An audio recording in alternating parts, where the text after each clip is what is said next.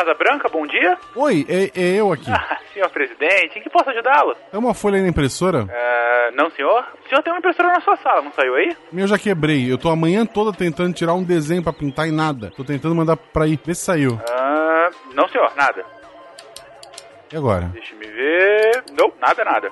Pera, agora uh, acho que foi. Não, senhor, continua não saindo nada. Ah, maldita impressora, como vou me divertir sem meu lindo dálmata para colorir? Calma, calma, senhor. Ah, aqui, tá saindo uma folha. Ainda bem. É, é um dálmata num fundo branco? Ah, senhor, só um instantinho que a folha prendeu um pouquinho aqui. Ah, chega! Eu vou apertar o botão senhor, vermelho. não!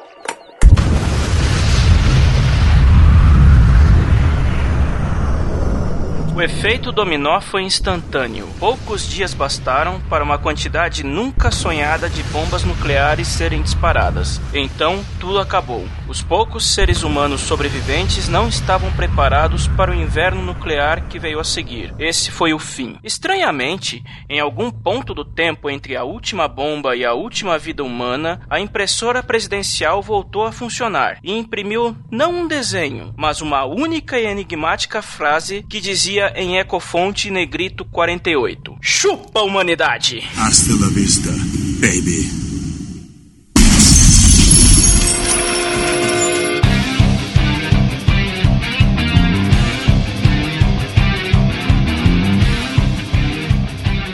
Pessoas, aqui Fernando Malto Fencas, diretamente de São Paulo. E hoje descobriremos porque todas as máquinas em filmes são vilões do mal. Fala galera, aqui é o Ronaldo de São Paulo. E não se enganem, por trás de toda máquina pensante existe um humano não tão pensante assim. Olá pessoas, aqui é a Nanaka de São Paulo. E seguindo a, a ordem das coisas aí, todo bom aprendiz supera o mestre.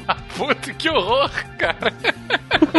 Oi pessoal, aqui é Igor Alcântara de Boston e repitam comigo, é, Big Data não é Machine Learning, Big Data não é Machine Learning, Big Data não é Machine Learning, Big Data não é Machine Learning. Ok. Thank you, Mr. Data. E Gaspar, Santa Catarina, aqui é Marcelo Guaxinim e eu entendo do fundo do meu coração inimigos do HP. Você está ouvindo o Psycast, porque a ciência tem que ser divertida. Bem-vindo!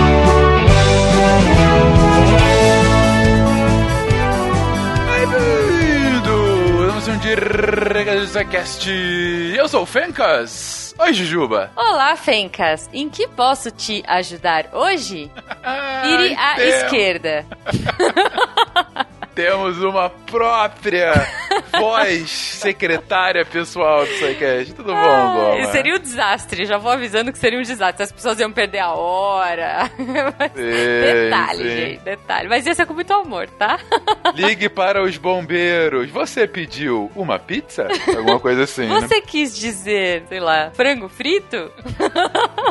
Enfim, falamos sobre Machine Learning. Ei! Um episódio que muita gente pediu, ah, muita gente havia comentado que queria aprender mais sobre, afinal, o que que é isso de Machine Learning. E para isso, chamamos um grande especialista, Olha aí. que é, enfim, tem toda a equipe, claro, mas o Igor Alcântara, que está aqui conosco, como vocês já ouviram na introdução, é que gostou tanto do episódio. Não, é sério isso, gente. A gente chamou ele pra gravar porque ele é nosso Convidado, colega convidado, aqui, é. volta e meia, ele tá gravando aqui conosco e tal. E é um cara que, tá, vocês vão ver no episódio, é um cara que manja muito do assunto. Mas ele mesmo gostou tanto do final do episódio, ele falou: Fencas, eu quero patrocinar esse episódio também. Falei, Igor, esteja em casa. Não seja, não casa. passa vontade, não. Anu- Anunciante, ó, não passa vontade. Se quiser, tamo aqui. Exatamente.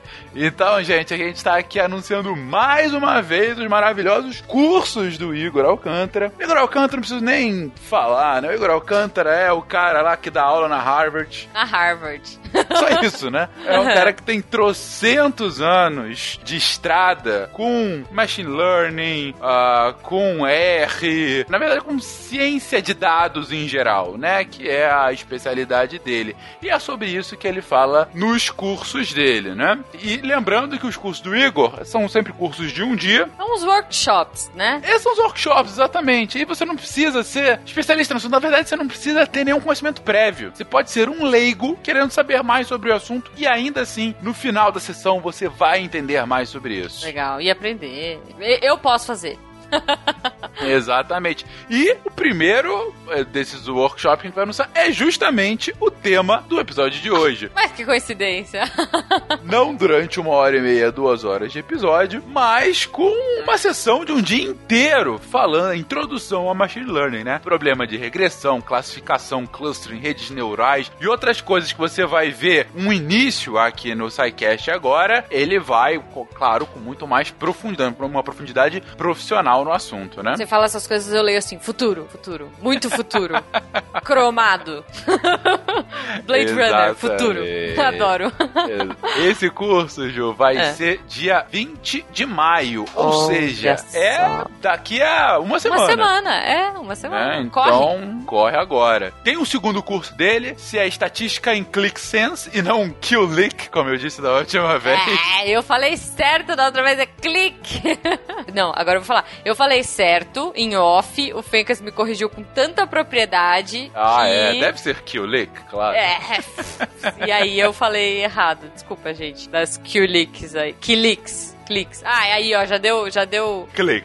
É, deu um ClickSense. clique no cérebro. Então, ele vai ter esse curso no dia 15 de julho. É a, a ClickSense, na verdade, como a gente já falou da última vez, é a- uma das principais ferramentas de business intelligence do mercado, né? Uma das mais utilizadas, enfim. E esse curso é justamente como é que você vai usar essa ferramenta para o seu dia a dia profissional, né? Então, se você acha que vai ser interessante para o que você faz, conhecer um pouquinho mais dessa ferramenta, se você quiser ter um aprofundamento do ClickSense, esse é o ponto. Hein, Cas? Mas não é só isso! Eu sempre quis Ai, falar meu isso, Deus. desculpa.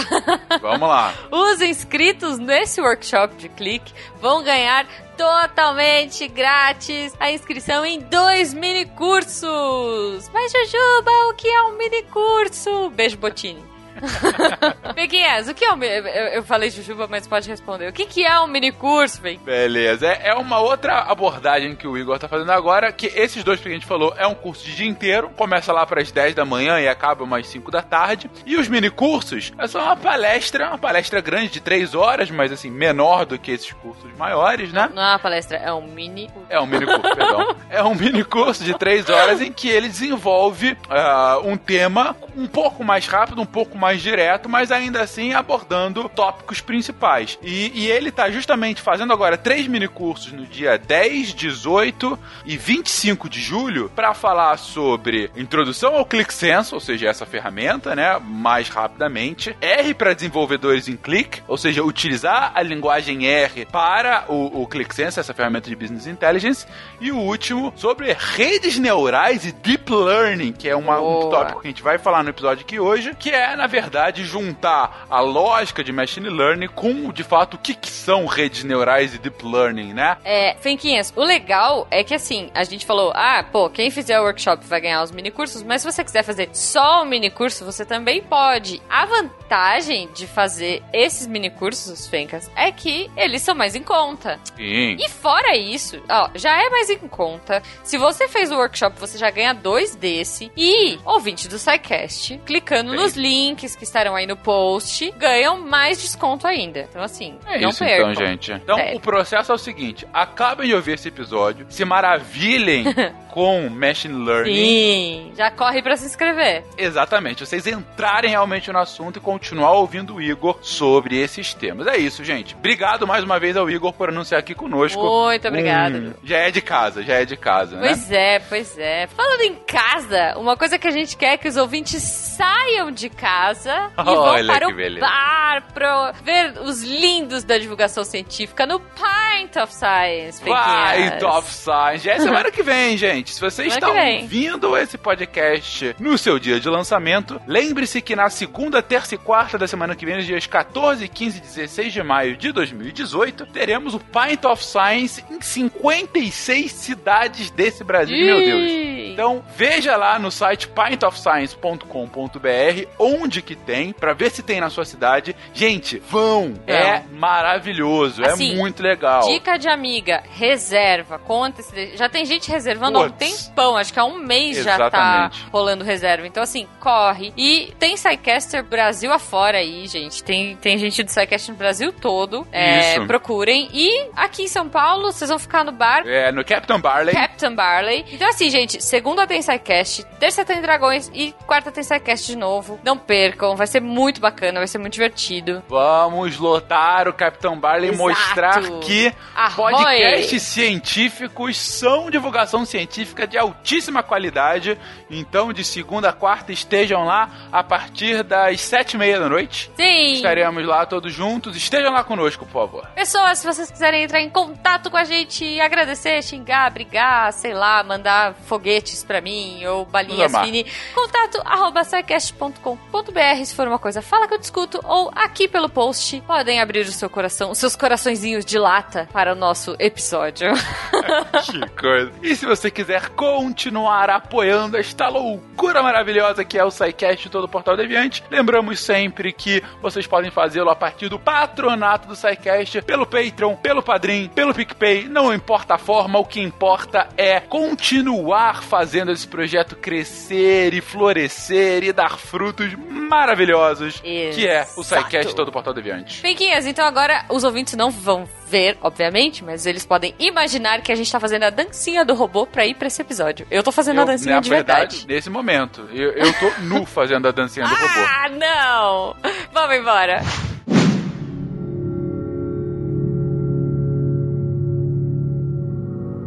A chamada inteligência artificial irá moldar nossa realidade com mais força do que qualquer outra inovação desse século. Quem não entender como funciona o aprendizado das máquinas estará perdido em um mundo onde a tecnologia parece cada vez mais magia. Após alguns trancos e barrancos com as primeiras investidas da inteligência artificial, as últimas décadas trouxeram uma verdadeira revolução. Com o avanço das tecnologias de hardware e programação, as máquinas superaram em muito nossa capacidade de fazer cálculos e resolver problemas lógicos. E agora, os novos métodos de aprendizado de máquina estão possibilitando que elas superem até nossa capacidade de aprender, algo que acreditávamos ser um grande diferencial da nossa espécie.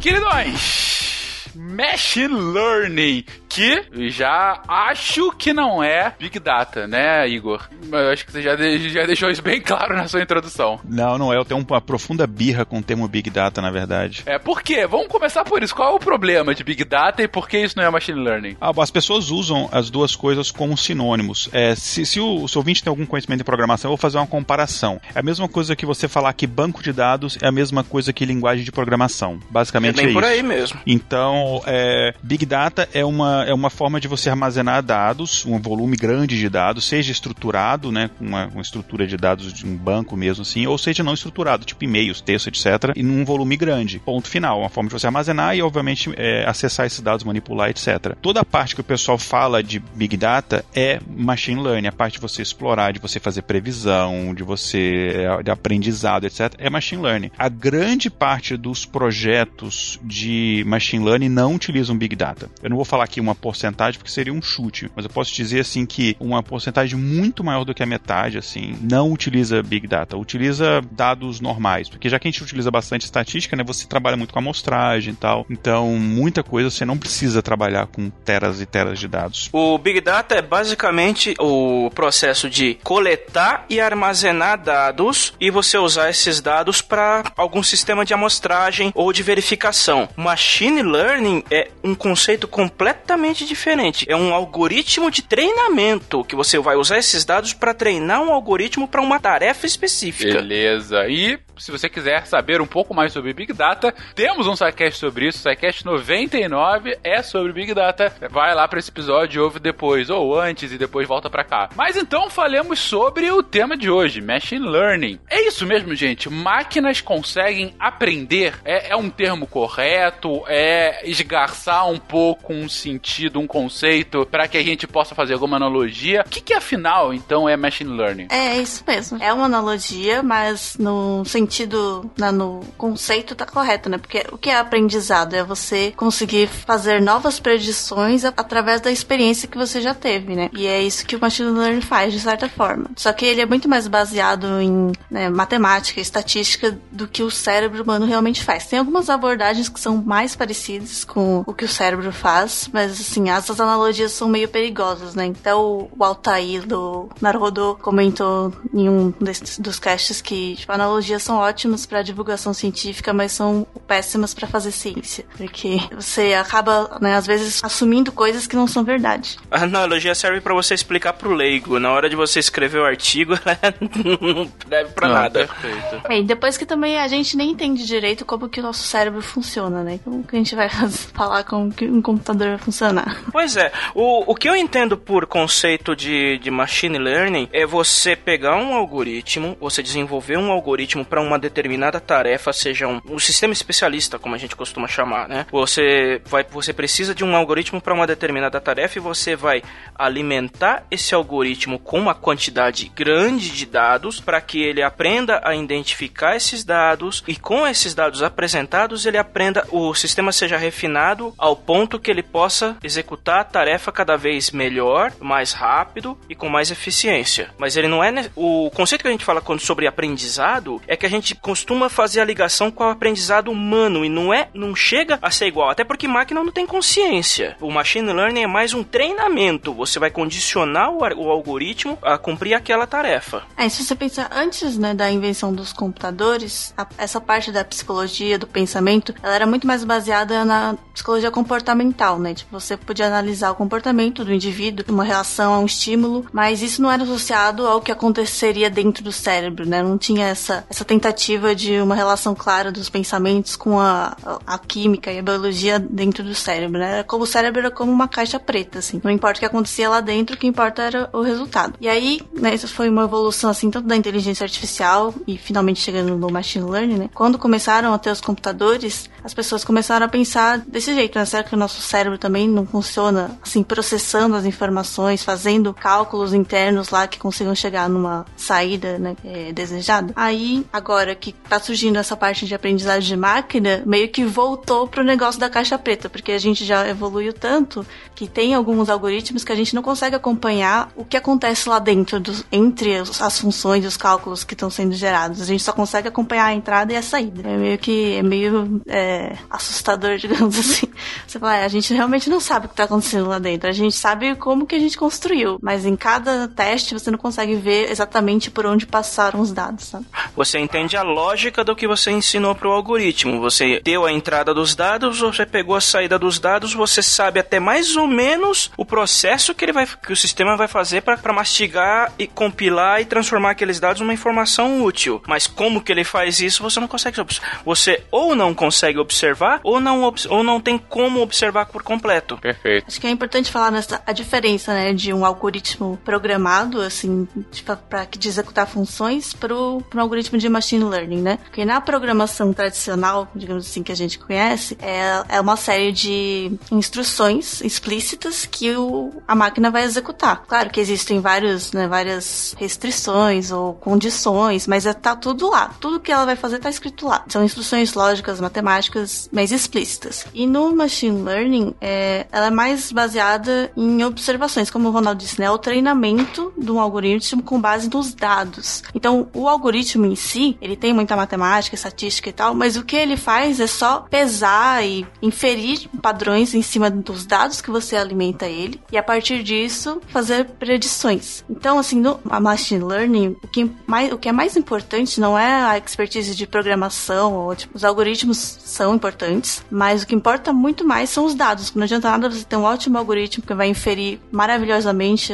a predição que você quer fazer, mas você dá poucos dados ou dados ruins, principalmente dados ruins, sem é, enviesados ou para ele, porque ele não vai conseguir tirar nada nada útil de lá. Então hoje é muito mais valorizado, assim, por exemplo, para empregos ou nessa área de machine learning é valorizado pessoas com bom conhecimento do problema que aquele algoritmo quer atacar. Não, não necessariamente um bom programador ou nem sequer um bom estatístico, mas o mais importante são as pessoas que têm o conhecimento e a intuição para lidar com a natureza daqueles dados. Por exemplo, eu quero estudar galáxias, fotos de galáxias. Então eu vou Eu quero uma pessoa que saiba muito bem inferir alguma coisa sobre de cada foto. Isso. Você vai atrás de um astrônomo. Ou, ou, por exemplo, no caso de um algoritmo médico, você vai criar um sistema especialista para ele detectar casos de glaucoma avançados, como recentemente teve um mesmo que foi treinado para isso. Você vai alimentar o sistema com milhares de fotos e exames oculares de casos passados,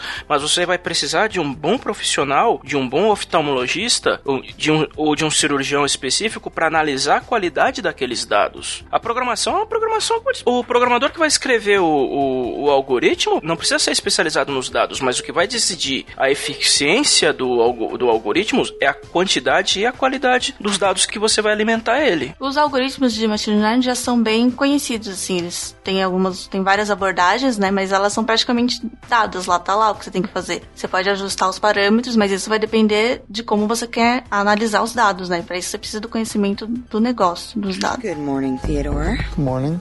You have a meeting in five minutes. You want to try getting out of bed?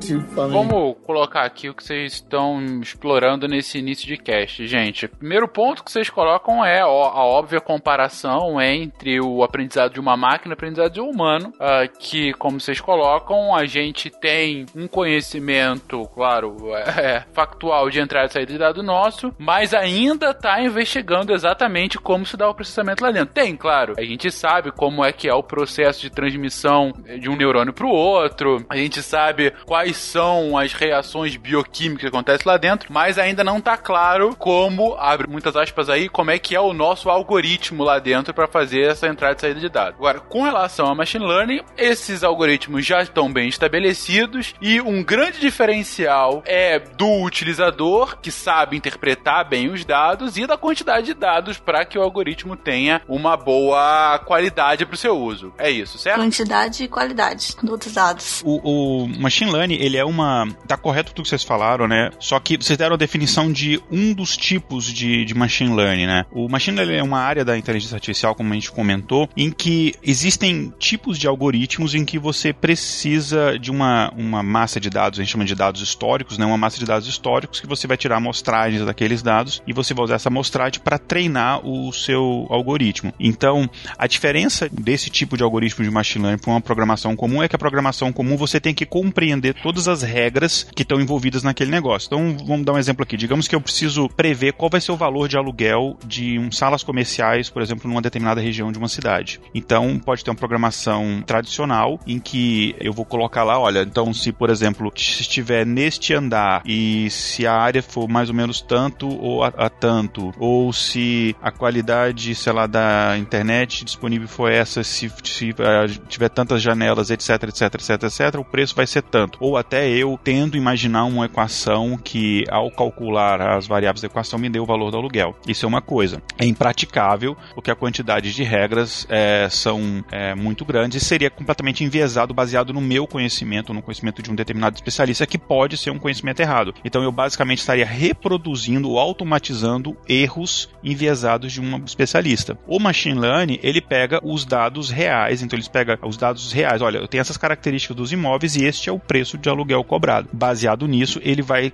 encontrar os padrões necessários para isso. Esse é um tipo de algoritmo de machine learning, é o mais comum, a maior parte dos problemas de machine learning a gente usa esse tipo de algoritmo e é o que a gente chama de são é, algoritmos que a gente fala de supervisionados. Então você tem supervisionado, as pessoas têm a, a impressão errada de que existe alguém supervisionando aquilo. Não, existe é, dados que são utilizados para fazer um treinamento. É, os dados já, te, já são conhecidos, né? Tipo, os rótulos dos dados são conhecidos. Por exemplo, eu sei que essa casa tem esse valor. E aí, a partir desse, desse conjunto de dados que já tem uma resposta, aí eu vou criar um modelo que vai me dar respostas de casas que eu não sei o valor. Exatamente. Só que existem problemas que você não tem os dados históricos. Ou porque a quantidade possível de dados históricos que você teria que analisar seria uma quantidade impossível para uma máquina processar num tempo hábil, ou porque realmente esses dados não existem. Então aí você existem outras técnicas, e aí são os, os tipos de algoritmo não supervisionado. Então, por exemplo, se eu estou fazendo um algoritmo que ele vai jogar uma partida de determinado jogo, sei lá, xadrez, AlphaGo, qualquer coisa assim. E para esse tipo de algoritmo, se eu tiver, por exemplo, que ele tiver que aprender por todos os tipos possíveis de jogadas, tem, tem tipo de jogo que a quantidade de jogadas possíveis é maior do que a quantidade de estrelas no universo. É maior que a quantidade de átomos no universo.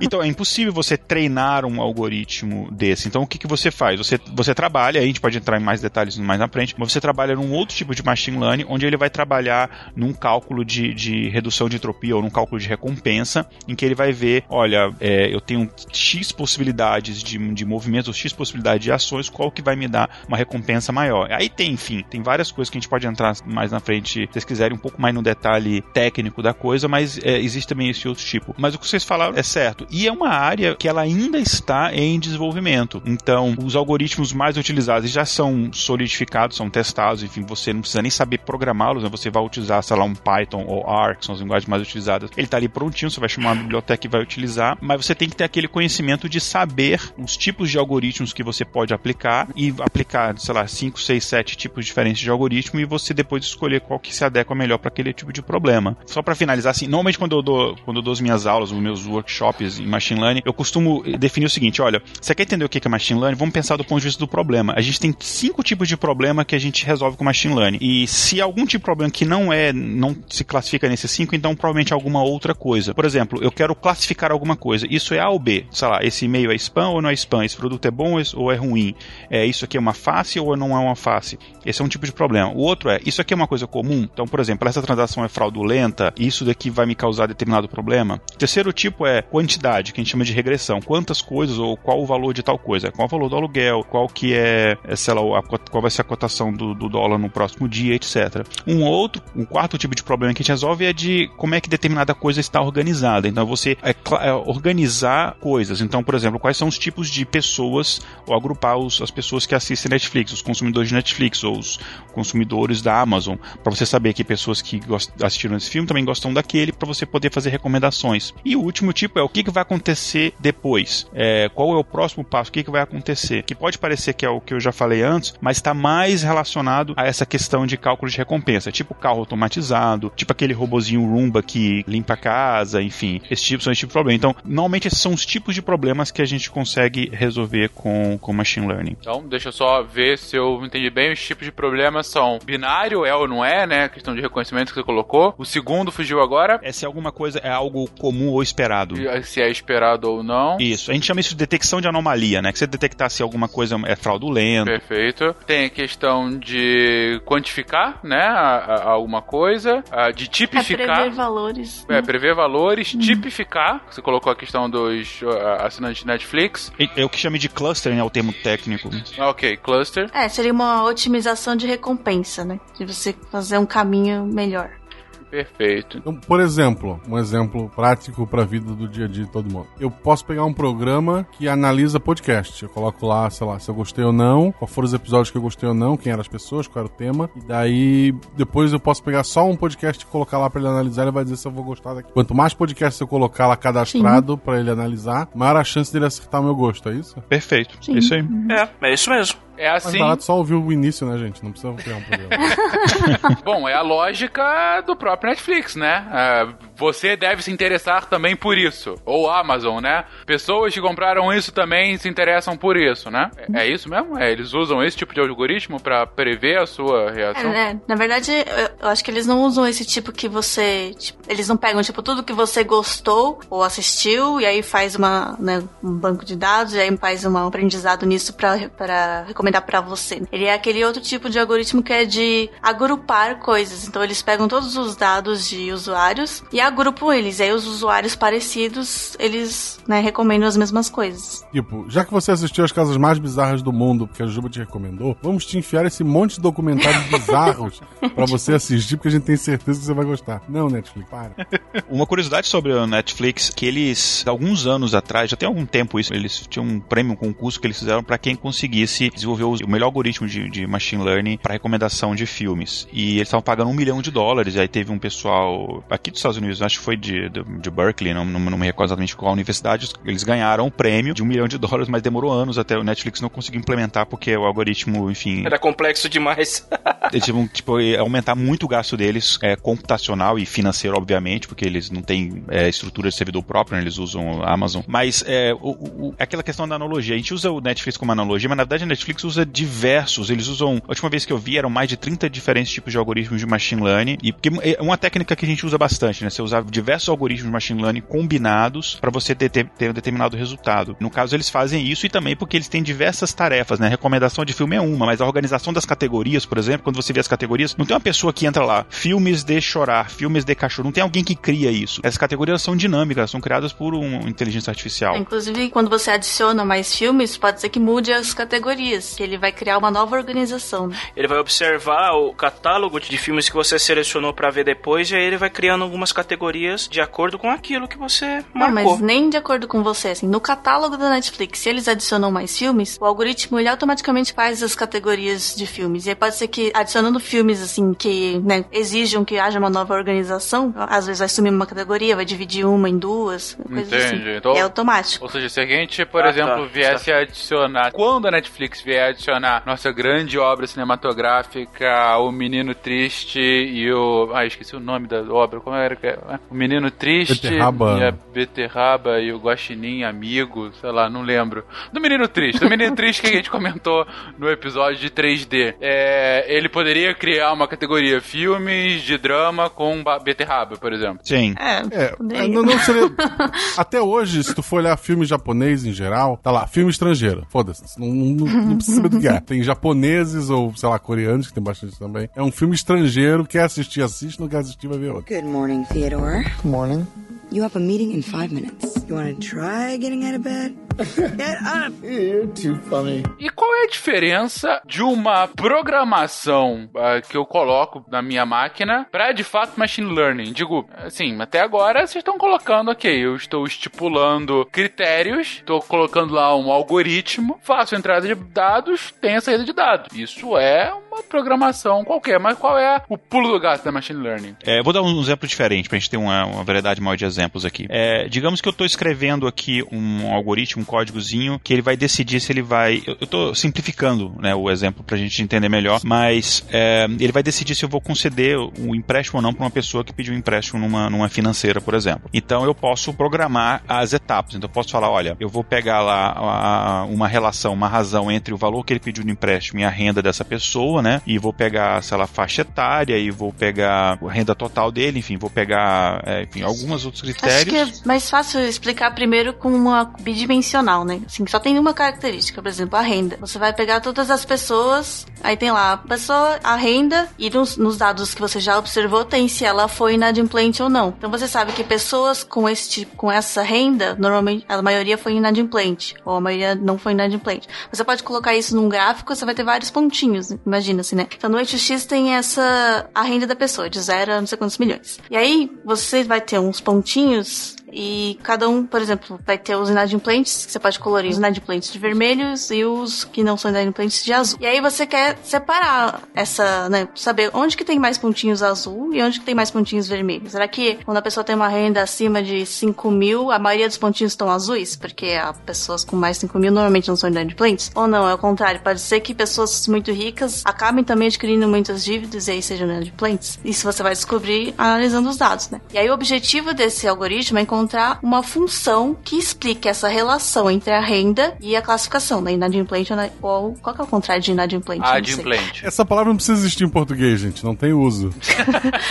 Tudo bem, é os caloteiros e os não caloteiros. Por exemplo, a função mais fácil é uma linha, né? Uma função simples, né? Uma linha que vai crescendo ou diminuindo conforme a classificação. E aí você quer fazer uma linha que separe o máximo possível os pontinhos vermelhos dos pontinhos azuis. Então você vai por. Imagina você com uma régua tentando colocar no gráfico, de modo que de um lado da régua fique né, o máximo possível de pontinhos da mesma cor. Isso é fácil de imaginar você tentando fazer, né? Mas aí o algoritmo, ele faz justamente isso. Ele fica testando testando, não ao acaso, né? Ele tem vários, é, vários parâmetros de peso, de cálculo de distância, e ele fica testando até conseguir cada vez aumentando mais a pureza de cada lado da classificação, para até chegar numa linha ótima que, não, mais do que isso não dá, assim, eu tô separando o mais puramente possível os vermelhinhos dos azuizinhos. Vai ser igual ao banco de verdade. Quem tem dinheiro vai conseguir empréstimo, quem não tem não consegue. Bom, É bem por aí. Então, só que aí, como o Igor tava falando, né? Você tem várias. Isso é um exemplo bidimensional, mas você pode ter várias características. né? A idade da pessoa, se ela tem filhos, etc, etc, etc. E aí, em vez de fazer uma régua num plano, você vai ter que fazer um- uma função bizarra, multidimensional. Isso você nunca ia conseguir fazer nem como pessoa, nem como programação normal, né? Que você teria que escrever todas as regrinhas direitinho. Basicamente, a diferença na programação, digamos, tradicional de um machine learning é que na programação tradicional você vai ter que programar ah, para aquele problema específico todos os parâmetros. Então, pegando é, esse exemplo de você, por exemplo, construir uma. Aqui a gente está falando de um tipo específico de. daqueles cinco problemas que a gente falou, a gente está falando de um tipo específico de problema que é porque você quer calcular um valor, né? Que acho que é o mais simples de entender. Que a gente chama de regressão. É, então, digamos uma coisa simples, uma equação do primeiro grau, sei lá, um, sei lá, 2x mais 5. Por que, que é 2x não é 3x? Por que, que é mais 5? Então, esse- esses parâmetros, se você for uma programação tradicional, você vai ter que achar esses valores, mas eles têm que ser bons o suficiente para que quando você, digamos, você colocar ali, é, digamos que eu quero calcular o valor de um aluguel só baseado no tamanho do, do, do- do imóvel. Então, quando você colocar ali a área do imóvel, aquela equação vai ser calculada e vai te dar o valor do aluguel o mais próximo possível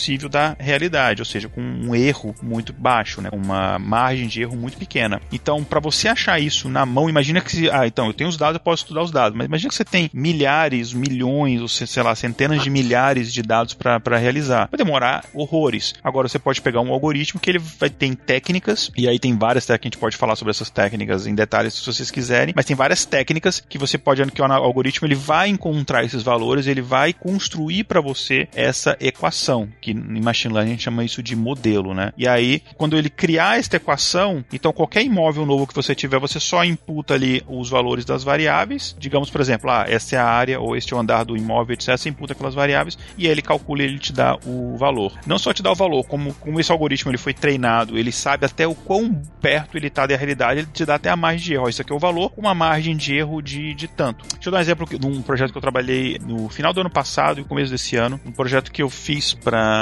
Companhia Elétrica da Pensilvânia, em que a gente precisava prever quanto tempo residências é, ou áreas da cidade ficariam sem eletricidade. Num período de 24 horas, 48 horas, 72 horas e até 5 dias. A gente tinha vários tipos de previsões. E aí, ob- obviamente, a gente tinha uma massa assim, é uma massa absurda de dados. Um dos algoritmos que eu fiz lá, para ele treinar, ele demorou coisa de 24 horas para ele rodar. Porque, assim, só massas de previsão de tempo e de raio, de posicionamento de árvores que a gente teve que pegar com foto de satélite, isso aqui, uma massa gigantesca de dados que a gente teve que imputar ali. E aí ele me deu uma margem de erro. Então, a gente pega dados de previsão do tempo. Olha, vai chover, não necessariamente vai chover, mas vai chover com essa intensidade nessa região. Aí esse algoritmo já calculou o modelo, ele rodou uma vez, então ele sabe. Ah, então beleza. Então a previsão é que nessa região a gente vai ficar, sei lá, entre uma e três horas sem eletricidade. E aí quando os clientes eles ligam, eles já, já têm uma previsão um pouco mais é, próxima, porque antigamente era muito no feeling de quem atendia o telefone. Então a mesma pessoa ligava duas vezes, ela recebia duas estimativas completamente diferentes. O machine learning ele vem para resolver esse problema. Agora a gente tem uma estimativa mais próxima possível da realidade e é a mesma estimativa. Entendi. Na previsão de cinco dias sem energia, ele tá prevendo um apocalipse. né?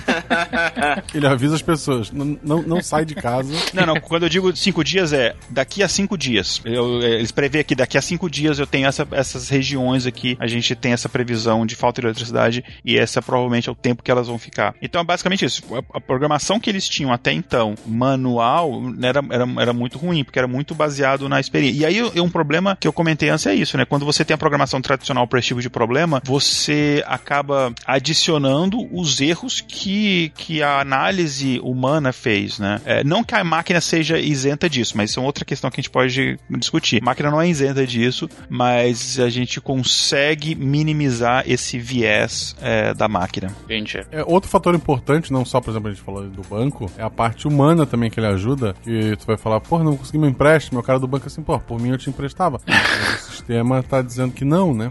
O sistema é foda. Good morning, Theodore. Morning. You have a meeting in five minutes. You want to try getting out of bed? Get up! You're too funny. Quando a, a, a, Nanaka fez a primeira explicação da separação é, bidimensional, como ela colocou, até aí eu tava pensando, ok, mas eu posso fazer isso com uma programação. Vai, faço com vários if, while e coisas do gênero, mas dá para chegar nisso. Mas aí, justamente o que você coloca agora, né, Igor? O problema é quando você começa a colocar uma penca de variáveis e uma penca de dados, e aí você tira a necessidade, então, de uma programação específica para chegar ao mesmo resultado. Você só dá um input inicial e fala: agora vai, minha filha, calcula aí pra mim o que eu quero saber. Exatamente. Um, um trabalho, por exemplo, tem. E, às vezes você acaba realmente utilizando uma massa de dados grande, né? E a gente, por exemplo, em, em, um projeto que eu trabalhei durante uns dois anos mais ou menos em, em aqui em Harvard foi que é, a gente tem uma massa, a gente queria otimizar as doações, porque não sei se a pessoa sabe, mas as universidades aqui nos Estados Unidos, as grandes universidades, boa parte do dinheiro de pesquisa é, da universidade e de bolsa que a universidade oferece vem de doações de ex-alunos, de fundações, etc. E é uma quantidade assim. Eu, Harvard, eu não posso falar o número exato para vocês, que é um, é, é um, número sigiloso, mas é, é, é, na casa dos bilhões de dólares por ano, de doação só. Ao ponto de que a universidade, assim, sempre quando chega no, no, em junho, julho, assim, tem dinheiro sobrando, eles têm que torrar esse dinheiro e ficar, assim, a gente, no prédio que eu trabalho, por exemplo, eles trocam um carpete praticamente todo ano. Só que como é que você otimiza esse, essa doação de dinheiro? É, você tem que entender quem são os doadores, que são ex-alunos. E você tem que entender é, a capacidade deles de doar e que tipo de causas ele, eles estariam engajados. Porque você não pede dinheiro, ah, dá dinheiro aí. Você, tem, você pede o dinheiro para um determinado fundo, por exemplo. Olha, a gente tem esse fundo aqui para pesquisa de Alzheimer, a gente tem esse fundo aqui para pesquisa de mudança climática. É tipo o Facebook que ele faz com a gente. Ele estuda a gente para oferecer o que a gente vai comprar, entendeu? Isso. Só que nesse caso a gente está fazendo isso para o bem. Porque a gente, por exemplo, conseguiu. A gente, a gente criou um novo fundo de, de, de pesquisa. Na verdade, a pesquisa existiu, mas um fundo financeiro para para aumentar a, a intensidade desse, do aporte financeiro para essas pesquisas em relação à mudança climática, baseado em sugestões que os algoritmos que a gente de machine learning que a gente criou é, sugeriram e eles disseram inclusive as pessoas específicas que poderiam doar, quanto elas poderiam doar, quanto elas têm de similaridade. Então a gente é, criou eventos, né, que sempre tem os, os reunions, né, e os eventos que a gente chama os ex-alunos e tal. E aí você sabe até quem você coloca sentado perto de quem, porque essa pessoa é um, um doador, a outra ainda não é, então um pode influenciar o outro sabe os interesses em comum. E aí a gente tem eu não posso dar muito detalhe é, dos dados, mas assim, a gente tem. Harvard foi fundado em 1636. É, os dados que eu trabalho começam, que a gente tem em um banco de dados, começa em 1640. Eu tenho. É, é muito dado, é muito dado. Essas 1600 pararam de doar, né? Pararam, pararam. Alguns desses dados históricos você usa. Eu uso muito pouco. Normalmente, os meus algoritmos eu começo em 1977. Por quê? Só porque o ano que eu nasci eu decidi começar nesse ano. Mas você tem outros algoritmos que o pessoal trabalha aí que são bem mais antigos. A gente teve, por exemplo, é, pouco tempo atrás um, um reunion da, da turma de 1958. Teve um monte de gente. Uh, então você pega esse monte de dados históricos, a gente tem dados históricos de todos os ex-alunos, dos pais, e a gente, é, através de exploração de, de, dados que a gente coleta na internet, a gente sabe quem são os primos, filhos, tios, etc. Que inclu inclusive pessoas que nunca nem pisaram em Harvard, a gente tem todas as informações. Obviamente é tudo para uso interno, né? a gente não, isso não é divulgado, e a gente, enfim, é tudo. É, os algoritmos trabalham de um jeito que a gente consegue identificar quem é quem. Então eu não sei exatamente se o dado que está sendo analisado é o Mark Zuckerberg o Bill Gates, etc. Mas a gente analisa tudo isso para ter uh, o resultado que a gente quer e otimizar e dar sugestões, etc., para a tarefa que a gente quer executar. Mas isso antigamente era feito, era. A gente tinha um, tem um, tinha um departamento com 600 pessoas, que hoje em dia não foram demitidas, falam em outras coisas, seis, literalmente 600 pessoas que ficavam fazendo isso na mão, é, entrando em site de internet e tem os anuários, na biblioteca tem os anuários e pegando o nome das pessoas e vendo quem poderia ir chamando e não sei o que, e consultando quem está vivo, quem está morto, quem, quem quem divorciou de quem, porque você não vai mandar a carta no nome do casal, sendo que o cara casou com outra, enfim. Tem toda uma complexidade que a machine learning consegue fazer de forma muito é, mais eficiente do que uma pessoa. Caraca, cara. Mas assim, desculpa, que realmente eu fiquei surpreso com o nível de profundidade que vocês conseguiram chegar. É, é, que tipo de input que vocês têm? Não, a gente tem muitos dados já em, em bancos de dados que foram coletados em outros projetos que a universidade investiu em coleta de dados anos anteriores. Então, assim, todos esses dados históricos a gente tem tudo já digitalizado, porque houve um esforço há coisa de 15 anos atrás, 20 anos atrás, de digitalizar todos os anuários e todas as informações que havia dos, de alunos, ex-alunos, de professores, etc., é, digitalizar isso. Uh, então a gente tem tudo isso daí, mas muita coisa é conseguida. É, por exemplo, é, a gente consegue saber o net worth, que a gente chama em inglês, que enfim, é basicamente uh, o grau de riqueza, ou estimar o grau de riqueza da pessoa, e aí o machine learning que estima isso, baseado no CEP que a pessoa mora. E aí a gente consegue, a gente tem umas APIs que a gente acessa de sistemas imobiliários que a gente consegue saber estimar o valor de, de imóveis, e aí a gente tem o endereço das pessoas, e a gente sabe, ó, então ele tem esses imóveis, a gente pega dados de redes sociais, é, que são públicos, e muito, mas a maioria nem rede social, a maioria são feeds de notícias, então você vê saiu determinado pessoa. E sabe, Harvard tem muito ex-alunos, principalmente ex-alunos que não terminaram o curso, né? Bilionários e ricos e tal. Então a gente consegue pegar essas informações que elas são públicas e, e aí você faz muito cruzamento de informação para você saber que a fulano é primo de Beltrano e fulano gosta de golfe e não sei o que e tal. Mas muitos dados também são de pesquisadores. Tem um departamento de pesquisadores nessa parte de, de fundraising lá grande. É um, inclusive o maior departamento da universidade. Então, muitos desses dados históricos eles existem e dados atuais existem porque existem pessoas, principalmente para aqueles doadores maiores, que eles mantêm esse contato semestral, às vezes anual, às vezes até mais frequente. E as pessoas estão sempre atualizadas, né? Tipo, ah, os interesses das pessoas, etc. Então, são várias fontes. Não, eu, tô, eu tô impressionado, até perguntei mais por isso, Igor, porque, assim, primeiro, fico realmente surpreso, não, não conhecia o nível de profissionalismo de, uma, de um processo de fundraising como é, mas assim, fico surpreso por um lado, mas por outro não deveria ficar, dado que é Harvard, né? Enfim, é um grande... Harvard é outro nível. E é um grande input de dinheiro para a universidade, sem dúvida alguma. A gente sabe que isso, é, é, aqui no Brasil tem poucos casos, mas tem alguns casos de universidades privadas também que funcionam com isso. Ah, eu, eu conheço o caso da PUC, mas está longe de ser o mesmo nível de, de complexidade que você colocou aí. Mas eu fiquei ainda mais surpreso de usar o machine learning nesse nível para isso, né? Ah, não, pesadamente. A universidade investe pesado. Eu, enfim, eu, eu, eu tava, eu, eu vim para cá, né? Mudei para Boston, eu tava antes na, na Califórnia, por conta de, de um projeto que eles começaram aqui de investir bastante dinheiro para poder otimizar isso daí. A gente, eu não posso dizer especificamente qual, mas tem pesquisas médicas fundamentais para medicina que a gente conseguiu dobrar a quantidade de recurso para os pesquisadores. Então a gente não está usando tipo Cambridge Analytica para, sei lá, criar um regime fascista no país.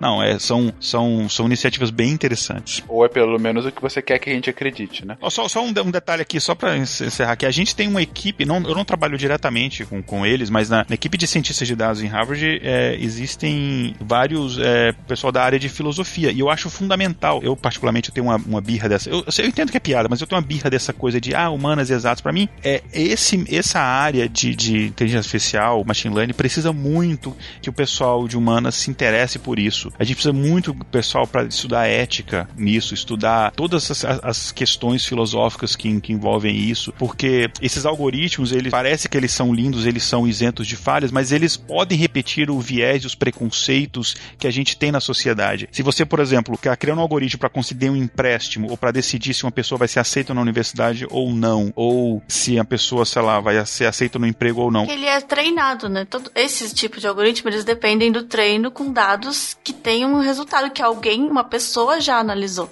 Ele vai aprender a partir do que a pessoa ensinou para ele. Exatamente. Então ele vai replicar o preconceito e o viés da sociedade. Aí, aí tem técnicas que a gente faz. Você, por exemplo, você, no, no caso de, por exemplo, se você quiser prever, sei lá, se você vai aceitar ou não uma pessoa na universidade, um aluno, ou você vai aumentar a chance do aluno, ou conceder ou não um spread, você simplesmente retira essas variáveis que você, até aqui no caso dos Estados Unidos, por lei, você não pode levar em consideração. Inclusive, a gente tem um processo de auditoria, a gente tem algoritmos que fazem auditorias nos nossos algoritmos para saber se a gente está, por exemplo, imputando dados de etnia e de, de sexo em algoritmos decisórios, que a gente não pode. Pode ser para estudo, para saber, olha, será que existe um determinado viés, será que existe um determinado tipo de preconceito, mas não para tomada de decisão. Então, por exemplo, a gente precisa dessa galera e Harvard tem uma equipe grande de pessoal estudando e trabalhando junto com as equipes de, de ciência de dados, que é dessa área de que estuda ética, dessa galera galera, galera que estuda filosofia.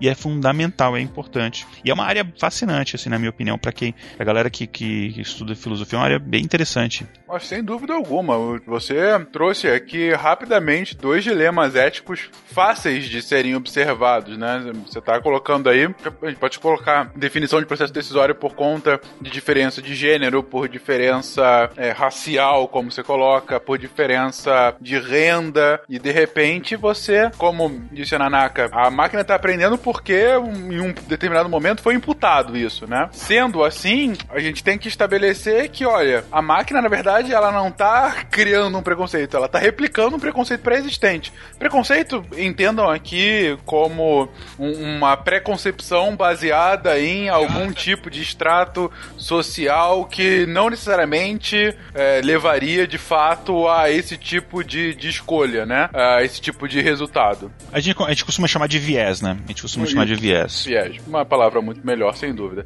Se a qualidade dos dados que você está entrando for comprometida, o resultado na ponta final também vai estar tá comprometido. No meu ponto de vista, é o básico do que pode acontecer. Por isso, por isso que é importante o que o, o Igor falou de ter os, o, os algoritmos de, audi, de auditoria nesse caso. Você tem que evitar que o algoritmo reproduza um comportamento que é típico da sociedade humana. O algoritmo, por si só, ele não pode se pautar nessas preconcepções, nesses vieses humanos.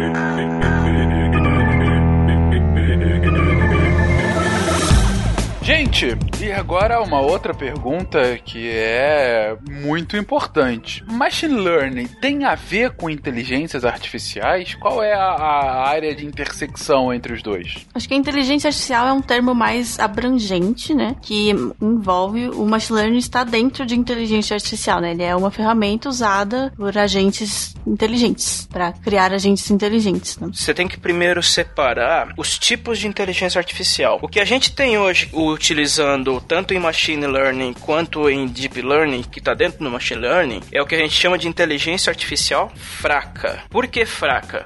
Porque você está treinando um, um algoritmo para ele cumprir uma função. Ele vai ser o melhor software do mundo para uma atividade. Ele é otimizado para um objetivo. Né? É porque as pessoas confundem quando geralmente quando as pessoas falam sobre inteligência artificial, eles pensam logo em inteligência com consciência. Uma inteligência artificial com consciência é o que a gente no conceito chama hoje de inteligência artificial forte. É, na verdade não necessariamente com consciência, né? Isso é uma extrapolação assim. A inteligência artificial forte, ela é capaz de fazer tudo que um ser humano seria capaz de fazer, né, em termos de cognição, né, de realizar tarefas, planejar, tomar decisões em diversas áreas, né, sobre qualquer assunto. Mas a gente não pode dizer que ela tem uma consciência, né? Tipo, eu não sei dizer se você tem uma consciência, eu só sei dizer se eu tenho uma consciência. Então, é difícil. Eu falo no conceito do que o ser humano entende como consciência, de ser autoconsciente. Entendeu? É esse o ponto, de ter ciência de que ela é uma, uma inteligência artificial, de que ela é uma máquina. É, mas é que não tem como saber. Sim, o processo de consciência, de formação de consciência ainda nem é completamente conhecido. Tanto é que tem alguns pesquisadores que defendem que inteligências artificiais não têm como chegar no nível de, entre aspas, nível de consciência que um ser humano tem. O Roger Penrose, por exemplo, é um dos que defende que máquinas não vão desenvolver consciência. O Nicoleles é outro que defende o mesmo ponto, que consciência não é contável. É, é esse o termo que eles utilizam. Eu achei interessante, respondendo a pergunta do Fencas e complementando o que vocês falaram, a inteligência artificial ela, ela tem várias áreas, né? Uma dessas áreas, e a que é mais aplicada hoje em dia, é o machine learning, mas a gente tem outras pesquisas dentro da inteligência artificial, como por exemplo a questão da consciência que a gente está falando. Mas essa questão de será que a gente vai. É, a inteligência artificial vai ter consciência um dia ou não, não tem como a gente saber. Mas tem algumas pesquisas, todo ano eu participo da um congresso que tem aqui, que é o maior congresso, se eu não me engano, no mundo de, de Data Science, que é o Open Data Science Conference, e tem uma palestra do, do ano passado, foi muito interessante, de um pessoal da, de uma startup da Google, que eu não vou me lembrar o nome da empresa agora, eles estão pesquisando o seguinte, pensando nesse, nesse conceito de consciência, falaram, a nossa consciência não é só baseado no nosso cérebro, né? A gente não é um cérebro colocado dentro de um, de um sei lá, de um aquário. Nós temos interação com o meio ambiente. Então eles estão trabalhando uma pesquisa em que você desenvolve uma inteligência artificial. Obviamente isso ainda é, está no campo bem teórico, mas eu vi algumas demonstrações dele bem interessantes, o que eles conseguem já fazer. Mas basicamente eles estão tentando criar sentidos, incluindo tato. É, então você tem que ter interação com o meio ambiente para você depois chegar nesse tipo de inteligência. Também tem essa, essa visão, né? A consciência ela não nasce com a gente, né? Ela é adquirida, ela vai se formando. Inclusive é, é bem explorado no, no, Westworld, né? Que é isso que ele faz com a, com a robô, entre aspas, né? Ela vai aprendendo a consciência ao longo da série. Inclusive é uma série excelente porque é uma das poucas séries ou poucas produções de ficção nessa área de inteligência artificial que eles têm uma precisão científica muito grande, assim. Eu, falando do meu, do, do, da minha perspectiva é, de, da, da, parte da inteligência artificial, é, não tô nem falando da parte de deles fazerem a, aqueles robôs com um tecido muito parecido com o humano, não tô falando essa parte, mas a parte da inteligência artificial, existem vários pequenos conceitos ali que eu considero quase easter eggs que são baseados de pesquisas, assim, de ponta nessa área. O conceito da mente bicameral que eles descreveram na série, eu achei aquilo, eu já li coisas a, a respeito, a ideia que ele colocou de como que o desenvolvimento da, da consciência da Dolores, ele se assemelha muito mais a percorrer um labirinto do que subir uma pirâmide, uma explicação muito boa. Sim, sim. Só que assim, a gente, antes de que os, os ouvintes saiam desesperados e corram, é, enfim, a gente não tá nem perto disso. Eu sou da opinião também de que a gente não vai desenvolver, as máquinas não vão desenvolver uma consciência igual à humana. Mas não quer dizer, porque, é, primeiro, vai ser muito complicado a gente até conseguir avaliar isso daí. Até porque não, é difícil a gente avaliar até que ponto nós somos, entre aspas, programados, enfim, o que, que é autônomo e independente, enfim, seria uma outra questão filosófica. É, mas a consciência, se algum dia as máquinas tiverem das máquinas, ela não vai ser baseada na nossa experiência, entendeu? Ela não, a máquina não vai ter um lar, uma família, ela não vai ter sabe, vários conceitos que, que é, colaboram e que, com que ajudam a que a gente tenha o nosso nível de consciência, empatia, sentimento, todas essas coisas que fazem parte do nosso, nosso aprendizado. Porque quando você fala em aprendizagem, você fala muito em, em cálculo de risco. Então, uma criança, por exemplo, que ela começa a entender que se ela pular do sofá, ela vai cair, vai machucar, existe um cálculo de risco ali. E nosso cálculo de risco, ele também envolve, por exemplo, você ferir uma pessoa que você gosta, a pessoa é, ficar magoada ou não te perdoar. Esse tipo de coisa que a máquina não vai ter. É, na verdade, você pode pensar como se fosse uma programação também, né? Quando você cria um laço com uma pessoa, você meio que aumenta a empatia. Então, o que ela sente, você meio que ressente também. Se você magoar ela, ela vai ficar é, aparentemente magoada, você vai se sentir magoado também. Então, é uma, é uma recompensa negativa. Isso também pode ser programado. Mas aí, mas meu ponto é que se você programar isso na máquina, a gente ainda está nesse estágio atual da, da inteligência artificial. A inteligência artificial que a gente está falando, essa consciência humana, é que isso não vai ser uma coisa programada. Assim, vai ser aprendida, de qualquer forma. Isso. Mas eu acho que é possível mesmo uma máquina aprender isso do mesmo jeito que a gente aprende. Acho que sim, mas acho que não vai ser humano, vai ser muito diferente do nosso. O meu ponto é esse. Eu entendo que ele está falando. O, o processo de aprendizado e de das máquinas vai ser completamente diferente porque elas vão ter um conceito de existência completamente diferente do nosso, porque elas vão ter valores diferentes do nosso. Não vão ter, por exemplo, conceito de dor, conceito sobre morte. Não, talvez tenham. Isso que eu tô falando. Dá pra criar uma máquina que consiga entender o input de dor. Entendeu? Eles já fizeram isso. Alguns anos atrás fizeram uma máquina que consegue entender um, um input semelhante à dor para praticar autopreservação, entendeu? Mas o que eu queria dizer é mais ou menos assim: quando você observa uma máquina é, tendo consciência, o que o Igor tá falando é que a consciência dela não, não vai ser exatamente igual à humana. Eu concordo, não, porque muitos valores nossos não vão fazer sentido para elas e vice-versa. Good morning, Theodore. Good morning. You have a meeting in five minutes. You want to try getting out of bed?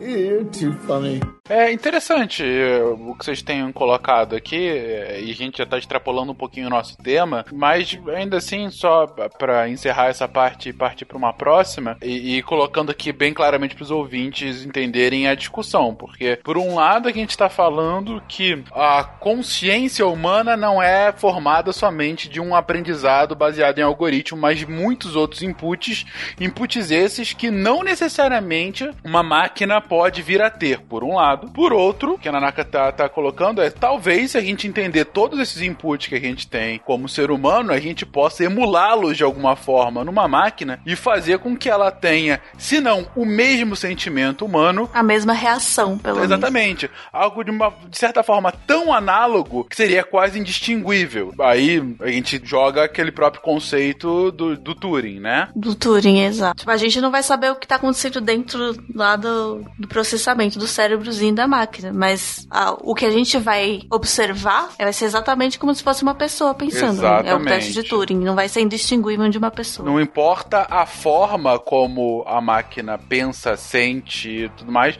o que importa é como que a gente está percebendo isso.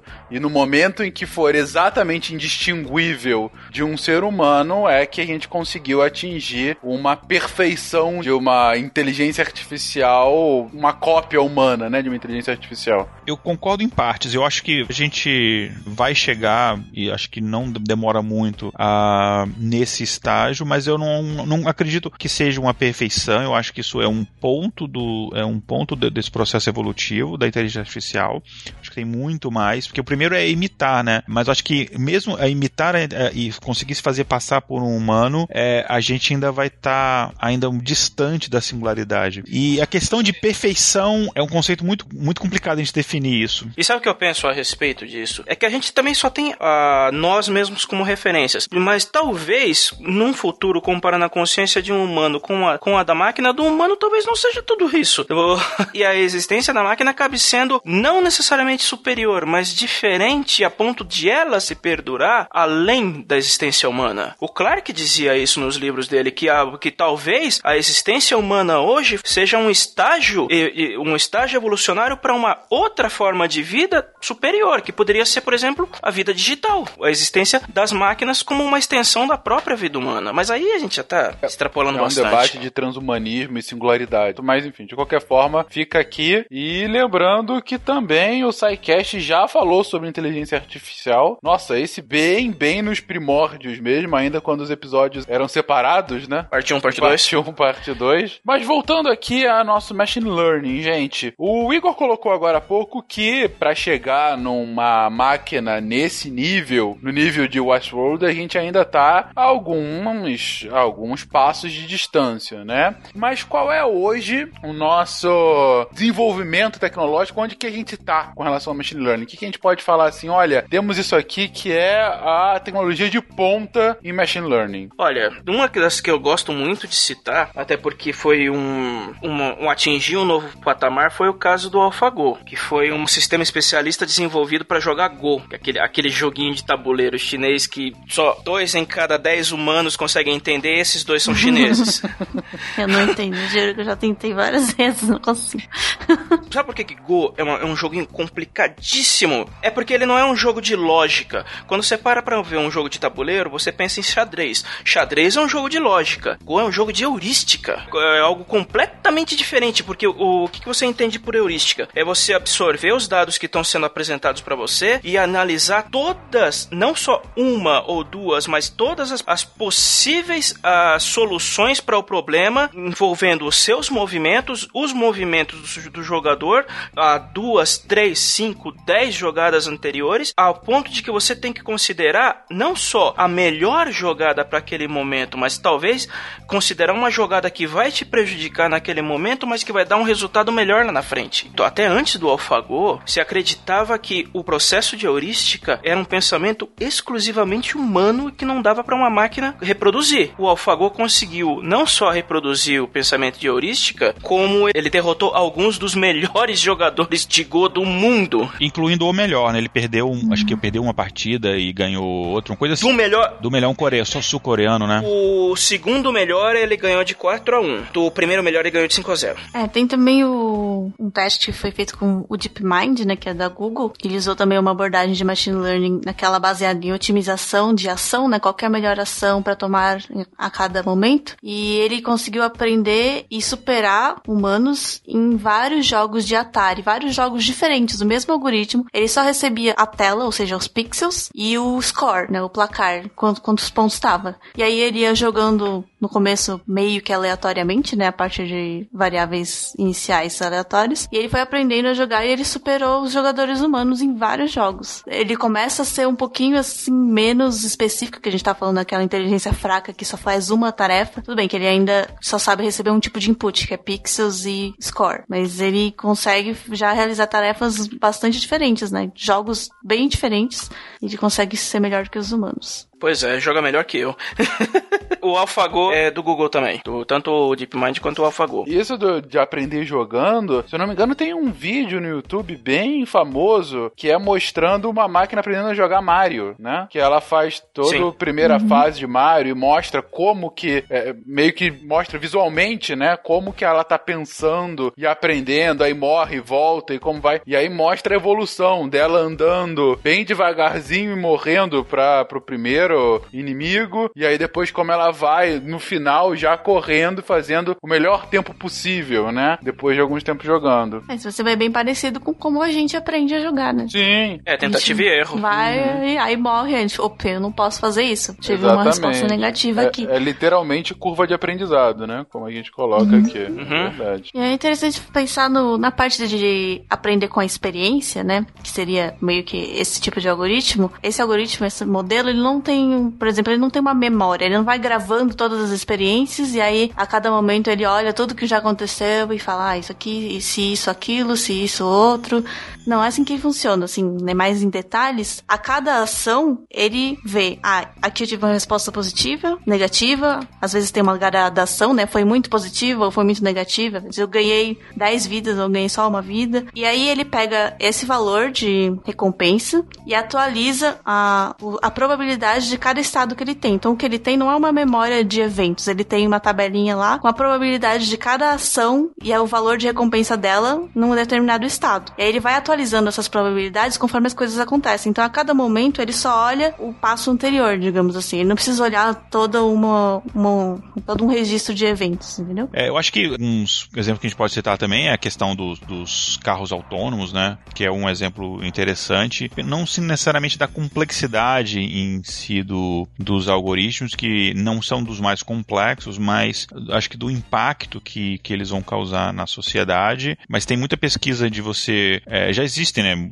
Há algum tempo já é, cirurgia através de robô, mas você tem um cirurgião controlando o robô e tem umas pesquisas interessantes de o robô fazer a cirurgia sozinho, é, utilizando inteligência artificial, inclusive reagindo a imprevistos que possam acontecer. É, sem querer, rompe uma, um, um vaso, alguma coisa assim, de saber reagir tipo, a, tipo, essas coisas. Tem o Watson, que o pessoal usa muito para como uma espécie de modelo para você criar chatbots, né, o Watson da IBM, mas ele faz muito mais do que isso. O Watson é uma inteligência artificial bem, bem interessante, bem avançada. E todos esses outros sistemas de assistentes que estão evoluindo muito rapidamente, é, seja Alexa, Siri, a Cortana, todos esses sistemas eles estão têm evoluído eles muito rapidamente porque esse, essa questão de você é, compressão de linguagem tem evoluído muito e é uma, uma área bem interessante de, de, de, pesquisa também. Eu lembro que a primeira vez que eu vi isso, acho que foi IBM mesmo, que tinha um, um programinha que eu não vou lembrar o nome, mas é no começo do milênio, lá, anos 2000, 99, alguma coisa assim, e era absurdamente tosco. Você tinha que ficar lendo é, uns textos de treinamento ali por umas duas horas sem exagero e ele acertava metade. É, tudo bem que se passaram ali 18 anos, é bastante tempo, mas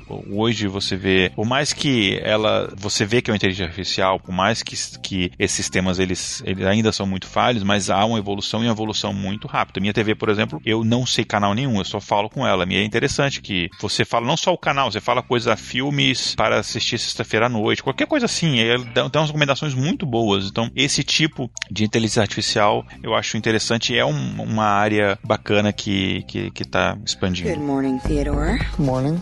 You have a meeting in five minutes. You want to try getting out of bed? Get up! You're too funny.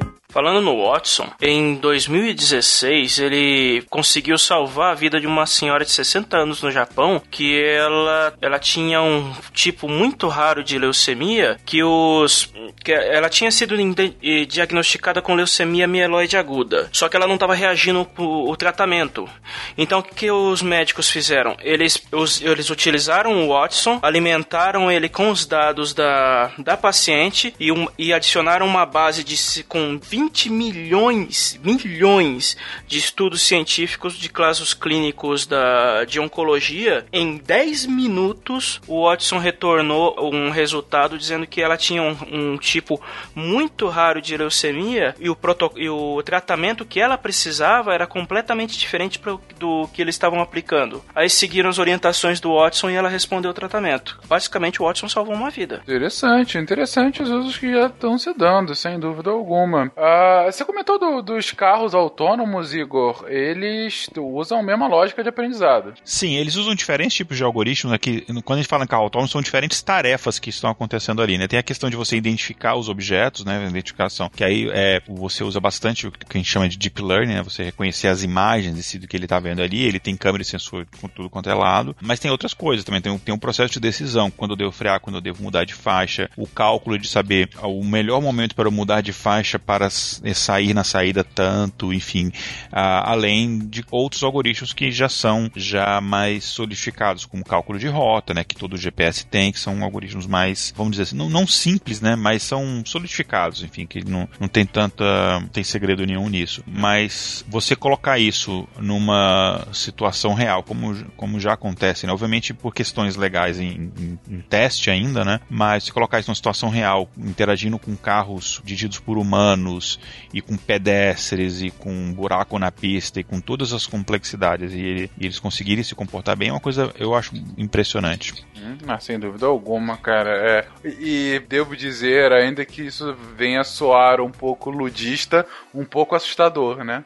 Digo, o impacto, pelo, a gente não tá acostumado, mas quando você vê as cenas, realmente é um pouco assustador. Eu, eu sou super otimista. Essa iniciativa eu sou extremamente otimista. Eu acho que tende a melhorar muito, até questão mesmo de, de meio ambiente. Claro, tem toda a questão de que a gente deveria investir mais em transporte público e tal, mas sem entrar nessa questão, até questão de meio ambiente, o que uma, uma, um carro autônomo, imaginando que nem, não tô nem falando de carro elétrico, né, porque aí já seria uma, um passo, um passo maior, assim, melhor até. É, mas o, o fato, é, ele, como ele vai otimizar a aceleração, frenagem, etc., ele vai consumir menos combustível, ou seja, o impacto ambiental também tende a ser menor. Ah, não só por isso, né, Igor? Se você esgarçar a ideia do carro autônomo, você começa a questionar também o modelo de propriedade de carro. Puta, quem tem carro aqui vai trabalhar todo dia, você dirige o que? Uma hora, duas horas pro seu dia? Seu carro ficou ocioso por 22 horas. Se você tem um compartilhamento de carro, você pode diminuir essa ociosidade do carro é, significativamente, que ele fique 12 horas ocioso. Já tá aumentando em seis vezes a utilidade do mesmo carro. Não é à toa que um dos maiores, maiores investidores nesse tipo de, de, de pesquisa é o Uber. Sem dúvida. Vou eliminar o motorista, eles vão pegar a grana, vai ser toda Mas deles. esse é um ponto também que eu ia perguntar posteriormente, mas já que você trouxe a polêmica, que não é tão polêmica, é só o futuro, né, realmente, no caso do Uber, a gente pode enxergar, você até comentou também em Harvard, que você falou, ah, tinham 600 pessoas, agora diminuiu, estão alocados em outros lugares e tal. Com o aumento da capacidade que você tem das máquinas e, enfim, do nosso próprio conhecimento em tecnologia nesse sentido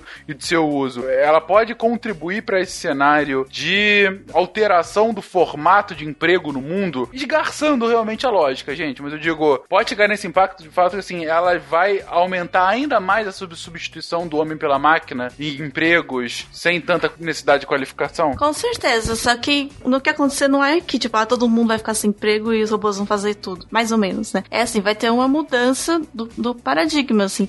As máquinas já, já tá acontecendo, faz muito tempo que isso acontece, né? As máquinas vão pegando os empregos que são mais, que elas são mais aptas a fazer, e os humanos vão partindo para outros que são mais, que os humanos ainda conseguem fazer melhor. Não, isso acontece desde a Revolução Industrial, isso não é novidade, né? A gente vai criar as máquinas, né? Mas numa extrapolação, sei lá, os humanos vão ficar com empregos mais voltados para criatividade ou coisas assim, que é no máximo, se as máquinas também conseguirem superar isso, nada impede que a gente, por exemplo, as máquinas têm uma, elas demandam muito menos recursos, né? Então a economia vai, vai ser é, favorecida, né? Vai, vai ter mais dinheiro. E aí pode ter o que já é aplicado em alguns países, que é aquela renda mínima, que todo mundo tem direito. E aí com isso você pode, sei lá, ser miçangueiro e ser feliz, entendeu?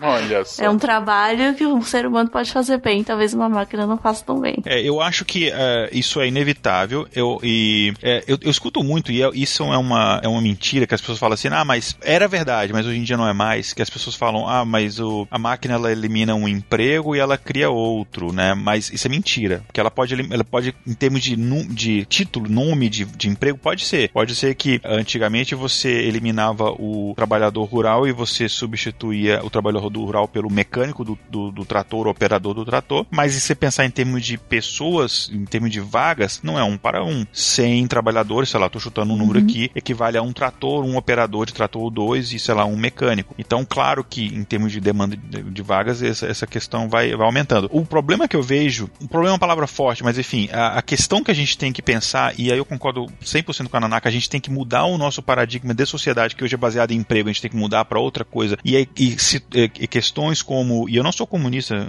tá? Mas questões como renda mínima, etc., vão ter que ser discutidas e eu acho que vão, essa solução, algo semelhante, vai ter, vai ter que entrar em pauta, porque nós vamos chegar, e eu estou falando isso é, é, é, muito rapidamente, a velocidade é muito rápida, nós vamos chegar num ponto em que é, não vai haver vaga para uma quantidade muito grande de pessoas. Inclusive, é, trabalhos que hoje são considerados trabalhos intelectuais, eu não estou falando nem que trabalho artístico de criação, mas trabalho intelectual vão ser, vão ser substituídos. Eu vou dar um exemplo. E aí, cada exemplo que eu dou, as pessoas me acham, vão me achar horrível, né? Num projeto que eu, eu fiz recentemente para dois escritórios grandes de advocacia, assim, escritórios gigantescos de advocacia aqui nos Estados Unidos, é um, na, na, um em Nova York e um na Pensilvânia, que eles tinham uma, uma demanda grande que é o seguinte: eles têm grandes clientes e eles precisavam saber rapidamente que esse cliente está é, tá sendo, sei lá, tem um caso, esse cliente está sendo processado em alguma corte dos Estados Unidos. Então eles recebiam, uh, eles recebem a cada 15 minutos um, uns, uns alertas lá que mostrando cada caso que tinha sido entrado em cada corte dos Estados Unidos. E aí existiam pessoas, um exército de pessoas, e muita gente, é muita gente que eu falo, é muita gente mesmo, assim, dezenas de pessoas que pegavam essa lista e ficava comparando e ver se tinha algum cliente deles ali. Só que eles têm milhares de clientes nessa lista. Cada lista dessa ali, cada 15 minutos, ele recebe ali 300, 400 nomes diferentes. E não era um, um algoritmo simples de você fazer, porque o nome não é a descrição mesmo. Digamos que um cliente, por exemplo, é Walmart. O Walmart pode estar escrito errado, pode estar escrito com hífen, com, sei lá, é, com espaço, com não sei o quê. Aí foi, foi até simples. Eu, eu fiz um, um algoritmozinho lá. É, a gente não pode nem classificar tanto como machine learning. Na verdade, o machine learning foi só depois, um processo depois que eu fiz de aprendizado, porque ele aprender com os próprios erros. Mas eu fiz um, um algoritmozinho simples é, em, em, em, R mesmo, né, em linguagem R. Ele calcula, ele, gente chama de, de similaridade por cosseno. Ele faz um cálculo cosseno e ele vê a probabilidade de determinado cliente, determinada é, entrada ali ser um, ser um cliente deles ali, com uma margem de erro assim baixíssima. Eu, a margem de erro atual está em, em, torno de menos de 2%. Então, a, você ainda tem as pessoas fazendo a validação, mas hoje você tem duas pessoas. E era um trabalho considerado um trabalho intelectual, mas hoje você tem duas pessoas. Que, e tem vários outros trabalhos que ele faz, ele filtra, enfim, ele categoriza. E aí, hoje, aí eles conseguem, por exemplo, é, ligar para o cliente coisa de meia hora, uma hora depois que o, o caso daquele cliente deu entrada no tribunal. E, ou seja, eles levam vantagem nesse time, porque nesses grandes clientes que eles estão interessados, o cara tem, sei lá, cinco escritórios de advocacia que ele trabalha. O primeiro que ligar falando, olha, chegou um caso para você na corte aqui de Nova York,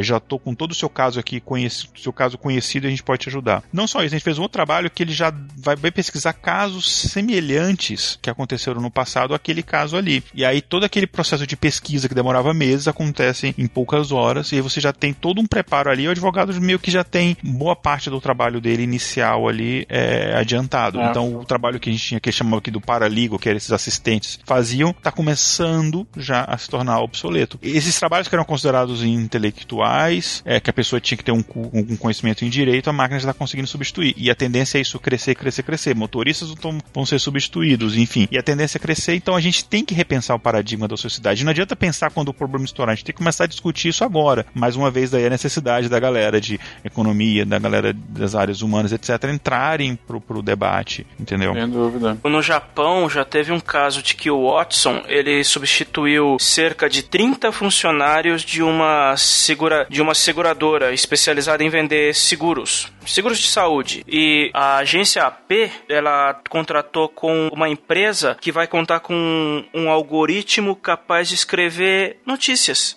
Até então esse, esse algoritmo era utilizado até algum tempo atrás para escrever notícias de da área financeira, né? Tipo em, subiu indicativos da bolsa, des, desceu, variou, esse tipo de coisa, né? Agora no, no último ano investiram cerca de 620 mil libras para desenvolver um sistema capaz de escrever notícias simples, tipo estilo estagiário do G1, sabe?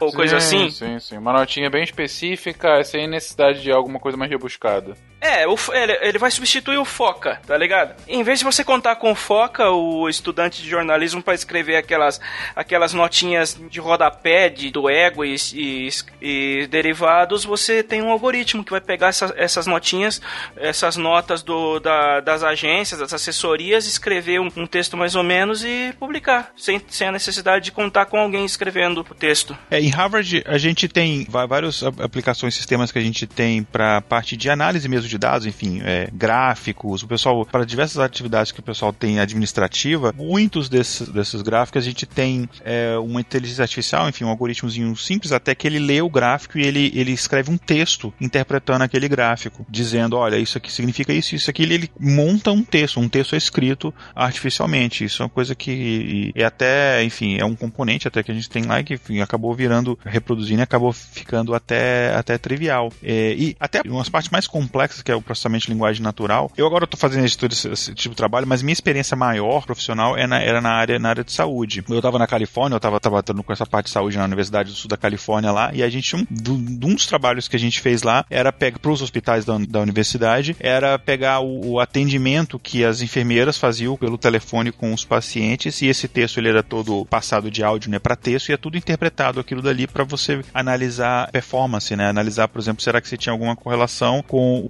o estado do paciente. A questão que a gente mais queria ver que é a questão de readmissão, né, que é o paciente se ele é, ele foi ele recebeu alta, ele não tem que voltar por aquele mesmo caso do hospital, complicação daquele mesmo caso, né, porque isso é um, é um problema gravíssimo. E então a gente fazia muita interpretação de texto de conversa telefônica e tal, para saber se, por exemplo, a enfermeira estava dando a, a, instrução correta, se ela estava dando inclusive instruções do, do, de como o paciente tinha que, que se cuidar, a medicação que ele tinha que tomar, etc. Então esse tipo de coisas são coisas que parece ficção científica, mas já acontece acontece, enfim, já, já se é utilizado. Ah, impressionante. E, bom, de tudo que vocês comentaram agora, rápidos comentários, primeiro que você comentou da, da questão jurídica, eu tinha lido também sobre isso, em específico aí no caso americano, é, não só essa questão dos, dos clientes, né, dos processos em que os clientes eram citados, mas principalmente de utilizar a máquina para pegar e comparar rapidamente jurisprudências passadas, né, que para os Estados Unidos é tão importante, mais importante do que do Brasil, né? Então você consegue um histórico muito mais rápido de jurisprudência e diminui, como você disse, o trabalho braçal. E o segundo comentário que eu digo é que você foi responsável por uma dezena de empregos a menos, né, Igor? É isso que você está admitindo em público pro SciCast. É na área de direito, ou seja, tio Lúcio recebeu uma... né?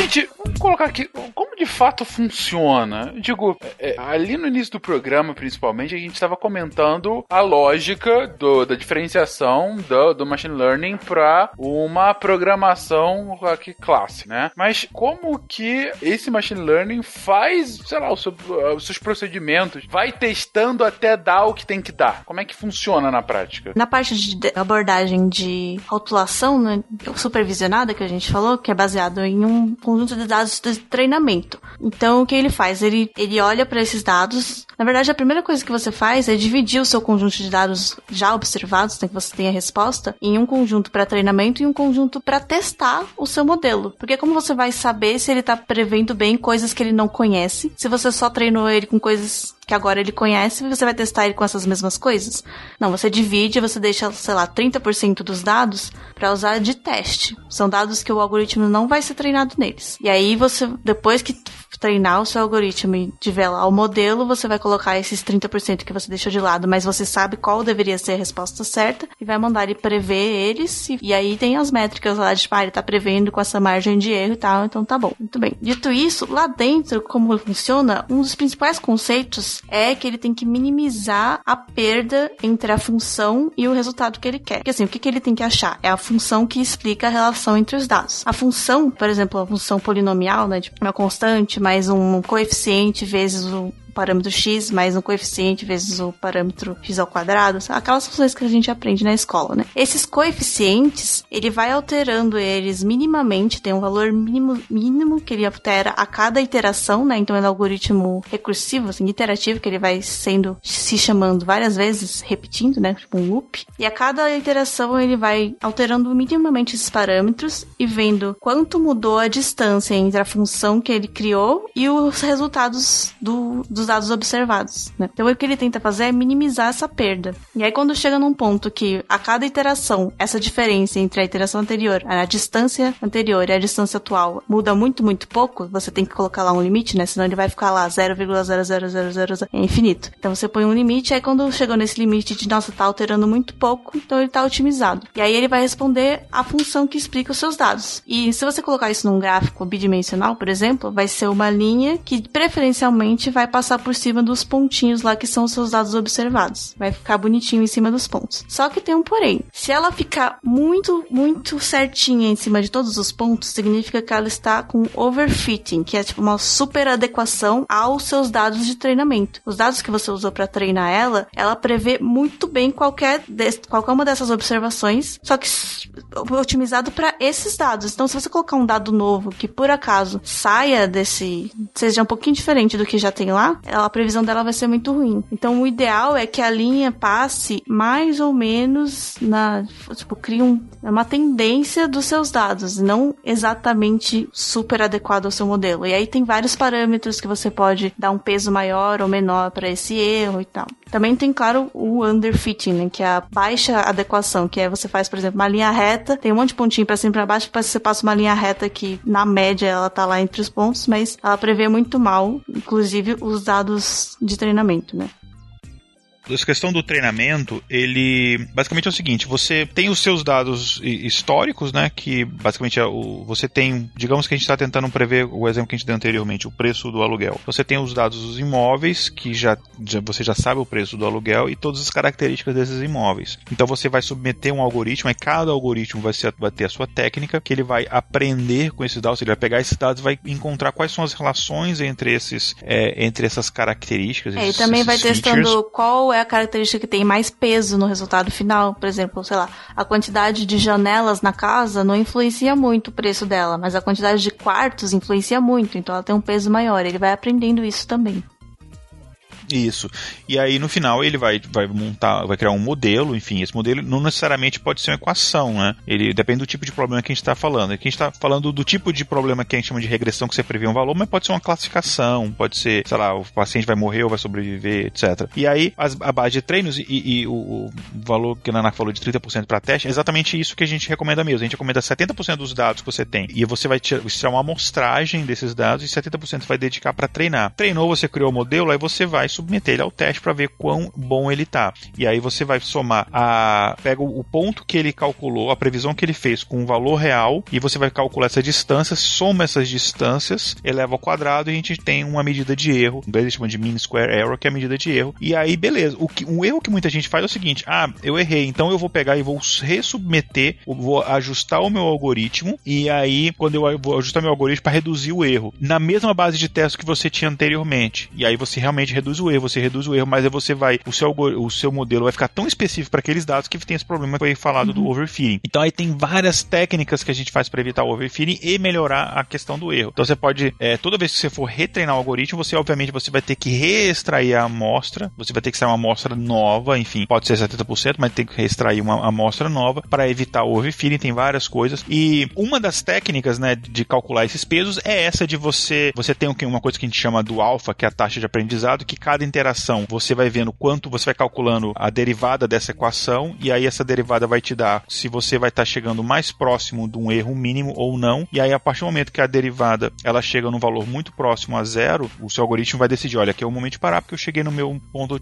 é, ótimo, né? Isso que a gente chama em inglês de gradient descent ou descida gradual, enfim, tem várias traduções diferentes. Só que tem outra, outras técnicas que elas são mais rápidas, enfim, porque elas têm problemas menos complexos que você não precisa usar esse tipo de coisa que ele consegue, por a própria estatística, ah, estatística básica mais ou menos, ele consegue, baseado nos dados, calcular esses parâmetros. Olha, quanto do, do número de quartos influencia no preço do aluguel, quanto do- da quantidade de janelas, quanto do andar, quanto da área, e aí ele monta a equação que ele bota lá, sei lá, 0.5 vezes número de quarto ao quadrado mais número de janelas vezes 0.1 é, vezes y, enfim. Então, só que como é uma equação de várias variáveis, né, é uma equação polinomial, isso no final não vai te desenhar uma linha, isso no final vai te desenhar um hiperplano, né? Que são é a intersecção ali de da, é uma área, né? A gente chama de superfície, né? O termo que a gente chama, a gente vai chamar aqui no machine learning. Então ele vai te dar não uma linha ou uma curva, mas vai te dar uma superfície. Claro. Então tudo isso depende da complexidade, mas assim,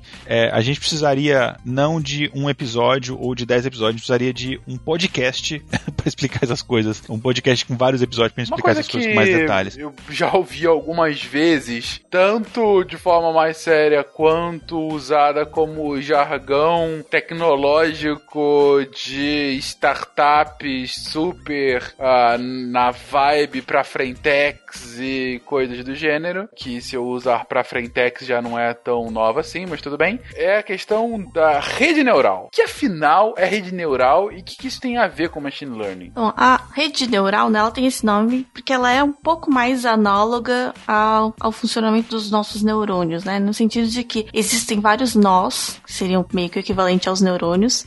E assim, como os neurônios funcionam? Eles funcionam para um sistema de ativação em que um neurônio ele é ativado a partir de um- uma certa quantidade de estímulo.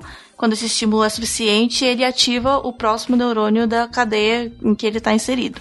Então a rede neural consiste nisso, são vários nós. Cada nó tem essa esse machine learning embutido, seja uma abordagem das que a gente citou, de supervisionada, não supervisionada. Então cada camada de nós ele é formado em camadas, né? São camadas de a rede é uma camadas de nós. E aí cada camada corresponde a um algoritmo, a uma abordagem dessas, não necessariamente diferente, né? Mas cada camada tem um propósito. Por exemplo, a primeira camada ela é a mais é, específica. Por exemplo, em reconhecimento de imagens. So- esses nós da primeira camada, eles vão ser responsáveis por reconhecer, por exemplo, pixels ou é, contraste, cor, coisas bem assim simples. E isso, inclusive, ele é análogo ao funcionamento do córtex visual humano. Teve um experimento, que feito em 1950, com gatos, em que os, cientistas colocaram sensores né, no córtex visual do- dos gatos e colocavam imagens na tela de bolinhas se mexendo, plantas, de mulheres, não sei porque mulheres, não gatas, mas E tentavam ver se os neurônios visuais, né, se os, os neurônios do córtex visual eram ativados. E ne- nenhum, nenhuma dessas imagens ativava. E era muito estranho, tipo, como assim? O gato tá vendo coisas e não tá ativando esses neurônios. Mas aí quando acidentalmente eles é, mexeram o- a, a lâmina, né, do projetor, e aí isso criou uma borda diagonal, ativou um neurônio. Então, assim, eles estavam assim, com sensores nos neurônios muito básicos que identificavam coisas como borda e contraste. E aí, essa, é a primeira camada. E aí, isso passa para uma segunda camada, que aí, tipo, você pode adicionar quantas camadas você quiser na rede neural. Só que você não tem muito. Você não sabe quais são as características que ela tá medindo. Isso que é diferente da rede neural. Né? Nos outros, a gente dizia quais eram exatamente as características. A gente tem lá o banco de dados das casas, ou mesmo de imagens, né? Com a pixel tal, é cor tal. Então tem a cor, tem a- o tom de escuro e claro, enfim. Na rede neural, a própria, o próprio algoritmo, a própria rede aprende as características que ela vai analisar para chegar num resultado. Então, a cada camada você adiciona um nível de abstração. Na primeira camada, por exemplo, tem a cor, ou a claro escuro. Na segunda camada já tem borda. Aí na terceira camada vai acabar sendo formas, talvez, alguma coisa mais circular. Depois, ah, é um rosto. Aí depois, ah, é um rosto humano, é um rosto de animal. E aí, se você adicionar muitas camadas, acaba ficando tão abstrato que também não é uma resposta útil. Então, isso também é, tem que ser é, parametrizado, né? Tem que ser pensado. É, o desenvolvimento da, da rede neural, ela tem que ter um, um certo nível. Se ela for muito simples, ela não vai conseguir filtrar o dado da forma que você deseja para chegar numa informação viável. Se ela for complexa demais, ela vai, ela vai filtrar tanto que lá na, na ponta não vai sair nada de útil. Mas o processo de desenvolvimento do, de uma rede neural é como a Nanaka falou, ele vai a cada camada eliminando uma característica daquilo que ele está analisando. Vai identificar uma cor, ou vai identificar uma forma, um elemento, uma espécie de um animal, uma, um padrão de sequenciais, números, até chegar na informação que o usuário quer lá no final. Isso. E ele funciona analogamente aos neurônios, como eu falei, né? Porque cada nó, ele ativa os nós da próxima camada conforme o valor, valor de ativação que ele calcula com aqueles algoritmos que a gente falou de machine learning, que no nosso cérebro, na verdade, é com os inputs químicos, né, que vão ativando o neurônio. Good morning, Theodore. Good morning. You have a meeting in five minutes. You want to try getting out of bed?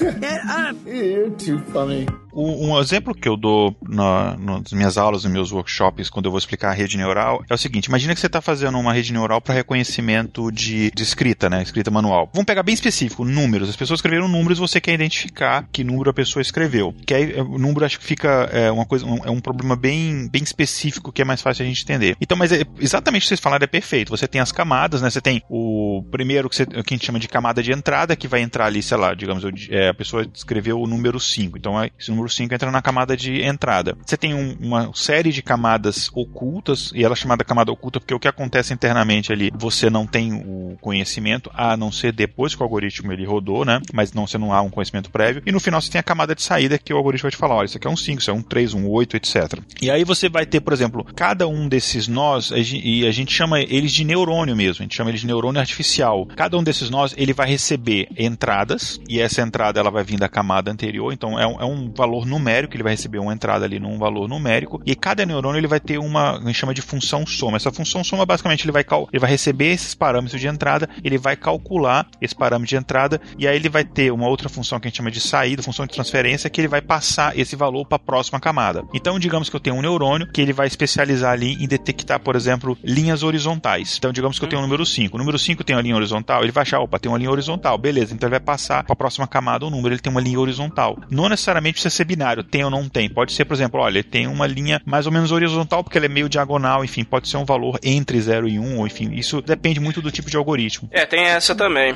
A forma que a rede neural ela, ela é desenvolvida, ela é feita para não ser binária. Ela pode retornar um, um valor que não é necessariamente zero, nem necessariamente um. Pode ser um meio termo, pode ser algo que não chega nem a um, nem absolutamente a zero. Depende do peso atribuído à informação que ele está passando para a próxima camada. Isso, isso. E aí você, você, por exemplo, vai ter um outro neurônio que ele vai detectar diagonal, descendente, outro vai ter diagonal ascendente, é, um vai detectar curva, linha vertical. Então cada neurônio ele vai, quando você colocou o 5, ele vai dar o resultado se ele achou aquela característica ali. No final, a função de saída, ele vai juntar tudo e falar: olha, baseado nessas características, isso daqui é um 5, é um 8, etc. Enfim. E exatamente isso. Você vai adicionando muitas camadas, você acaba que ele fica tão. Se você chegar no nível do pixel, ele. É, ou você tem dois problemas. Ou ela não é usual, enfim, não é uma coisa que não é um algoritmo que você consegue utilizar, porque ele acaba errando bastante, porque ele é tão. As camadas são tão específicas que no final é, pode ser qualquer coisa, ou ele se torna tão complexo que o tempo para aquele algoritmo rodar é um tempo que, que não compensa, né? E aí, normalmente, quando a gente fala em rede neural artificial, a gente normalmente a gente fala de uma camada de entrada, uma camada de saída e duas camadas ocultas ali no meio. A camada oculta é que vai fazer realmente essa, essa parte, essa inteligência aí. Quando a gente fala, e quando eu falo, não quer dizer que eu tenho dois neurônios ocultos, são duas camadas, né? Então, por exemplo, é, numa determinada camada, eu vou calcular ao mesmo tempo todos esses, eh, esses valores, eu vou passar para a próxima camada, o resultado desse valor, ele vai pegar aquilo e vai fazer cálculos adicionais para decidir uma, uma coisa ali no, no final. Tem um tipo de rede neural que você tem mais camadas ocultas, é o que a gente chama do deep learning, né? O deep learning, assim, resumidamente, para simplificar para a gente entender, tem mais diferenças, mas resumidamente, o deep learning normalmente é uma, é uma rede neural com mais camadas ocultas. E aí, como é que ele vai fazer esse aprendizado? Como é que vai? Tem várias técnicas, né? Enfim, tem, por exemplo, a, tem rede neural, tem, tem, tem rede neural que o neurônio ele vai te dar uma, uma ele vai calcular um resultado, né? Na função de transferência, ele vai, a função só vai calcular o resultado, vai passar para a função de transferência, que é um resultado, por exemplo, binário, 0 ou 1. Um. É o que a gente chama das redes é, perceptrons. Tem outras que não é 0 ou 1, um, é de 0 a 1. Um. São as redes sigmoides, enfim, tem diferentes tipos de redes, mas no final ideia é essa. Mas, e o mais importante disso é que o que a gente chama de conhecimento, e eu estou fazendo aqui aspas entre a mão, enfim, o que a rede realmente aprende não é, não está no neurônio, está na sinapse, na ligação entre as camadas, na ligação entre os neurônios. Então a sinapse é que contém o conhecimento, não o neurônio em si. O neurônio só tem a função que vai fazer a avaliação daquilo para saber, olha, isso aqui é uma linha, é uma curva, etc. De forma análoga ao que acontece conosco também, né? Nossas informações não estão nos nossos neurônios e sim nas sinapses que eles fazem. É, um, um algoritmo interessante também, que não que seja uma rede neural, mas ele pode estar dentro desses nós, assim como os outros que a gente citou, que eu acho interessante falar é o de decisão, de árvores de decisão, né? Que ele é bem uhum. diferente daquilo que a gente falou da, da regressão linear, né? De calcular uma função e tal. Que é basicamente criar uma árvore de decisões binárias, ou seja, perguntas que tenham como resposta sim ou não, baseados nos dados. O que ele faz para otimizar o resultado é tentar descobrir perguntas que separem o melhor possível os dados. É, por exemplo, sabe igual aquele o jogo de colocar o nome na testa lá? Que você, você vai fazer uma pergunta, tipo, você não vai perguntar logo de cara, ah, eu sou a Marie Curie? Porque isso, se você responder uma resposta negativa, você só conseguiu eliminar uma das respostas possíveis. Então você tem que fazer uma pergunta, por exemplo, eu sou mulher, e isso já tem uma chance de eliminar 50% das respostas hum. possíveis. O, outro jogo similar a esse é aquele famoso cara a cara, né? Lembra que você vai derrubando assim. É exatamente né? isso que ele faz. Ele tenta criar perguntas que separem os dados melhor possível e vai, vai fazendo uma árvore, na cada pergunta separa, aí a cada novo nó separa de novo até chegar. E aí quando ele recebe um novo dado para prever o que, que é isso, ele só roda na árvore de perguntas e chega no nó final que é a classificação desse dado novo. Isso. E aí você tem, tem casos assim que é a questão da árvore de decisão, que, como você falou, realmente não é, é, é um, é um. A gente usa árvore de decisão para um tipo específico de problema que a gente chama de classificação, né? Então, na, na, nas árvores de decisão, um problema que tem é o seguinte: essa, essa separação que a gente chama, essa separação, imagina que é uma árvore mesmo, quer dizer, não é uma árvore mesmo, mas metaforicamente uma árvore, então você tem a divisão desses galhos, né? Por exemplo, ah, vou decidir a pessoa, como você falou, ah, tem cabelo é, curto ou grande, usa óculos ou não usa óculos. E qual é o melhor, qual que é a melhor divisão? Ele faz baseado ali em cálculo de entropia. Só que, quando você tem um volume grande de dados de treino, pode ser que a divisão dos, dos galhos que ele fez ali, né, uh, no cálculo de entropia, é muito específico para aquela amostra do, de treino que ele pegou. Tem um tipo de, de modelo de árvore de decisão em que você extrai várias amostras, um monte de amostras, é como se fizesse várias árvores de decisão em paralelo e você vai comparando o resultado de todas e aí no final você vai eleger aquela árvore que melhor se adequou. Então, basicamente, são várias árvores, várias amostras, várias árvores de decisão para você escolher a melhor árvore, não só apenas uma. Então, a, o processo de você tirar a amostragem, treinar e, e, montar o modelo, ele acontece várias vezes. O que a gente chama de random forest em inglês, que se fosse traduzir ao pé da letra seria uma floresta aleatória. É aleatório porque você tira várias amostras, você tira várias amostras. Para evitar o viés, né? Você tem que fazer várias Exatamente. Vezes. Então, assim, invariavelmente, assim, questão de árvore de decisão é uma coisa que a gente usa muito, é um, é um dos algoritmos mais eficientes. É eficiente em termos de, do resultado encontrado, não necessariamente em termos de, de poder computacional e quanto tempo vai rodar. Mas é um para classificação, um dos mais eficientes que existe quando você quer descobrir ah, se tal coisa é isso ou aquilo, é um dos, um dos, mais eficientes. E eu nunca vi um caso onde um random forest tem um performance, tem um resultado pior do que uma árvore de decisão. Nunca vi um caso. É, normalmente o pessoal acaba sempre utilizando esse random forest porque você acaba tendo uma, uma precisão maior, porque, como a Nanaka falou, é, você elimina o, o viés. Não elimina, elimina a palavra forte, você reduz ao mínimo possível isso. É, mesmo naquela abordagem de regressão, de função que a gente falou, dos testes, né, de você usar o, aqueles 30% de testes, normalmente você faz isso várias vezes. também. Você roda o treinamento várias vezes, cada vez selecionando uma amostra diferente para treinamento e para testes, justamente para desenviesar o seu modelo. Né? Beleza, é, faz sentido. Né? Good morning, Theodore. Good morning. You have a meeting in five minutes. You want to try getting out of bed? Get up! You're too funny.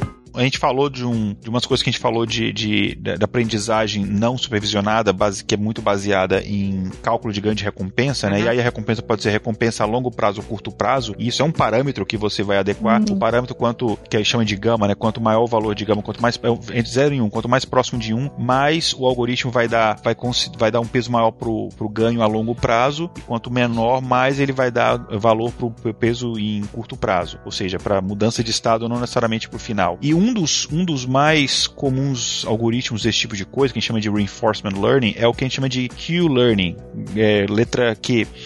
Esse Q é só por causa do nome da função lá. É, para deixar muito claro, isso não tem nada a ver com quântico, porque eu já, já me perguntaram isso uma vez. Eu ouço Q, eu lembro de outro Q, não lembro de quântico. Que bom. Então não tem nada, não tem nada a ver com quântico, pelo amor de Deus. Não seria mais de qualidade, né? Porque ele leva em consideração meio que a qualidade da recompensa que você vai ter. É, então, não tem a ver com quântico como. Eu tô falando isso, obviamente é piada, mas é porque já me perguntaram isso mais é, algumas vezes, já vieram me perguntar isso. Ah, mas é alguma quantum learning? Eu falei, cara, não, não, não rola, não rola autoajuda é, em machine learning. Espero que as máquinas nunca cheguem, fiquem inteligentes a esse ponto de ter é, coaching.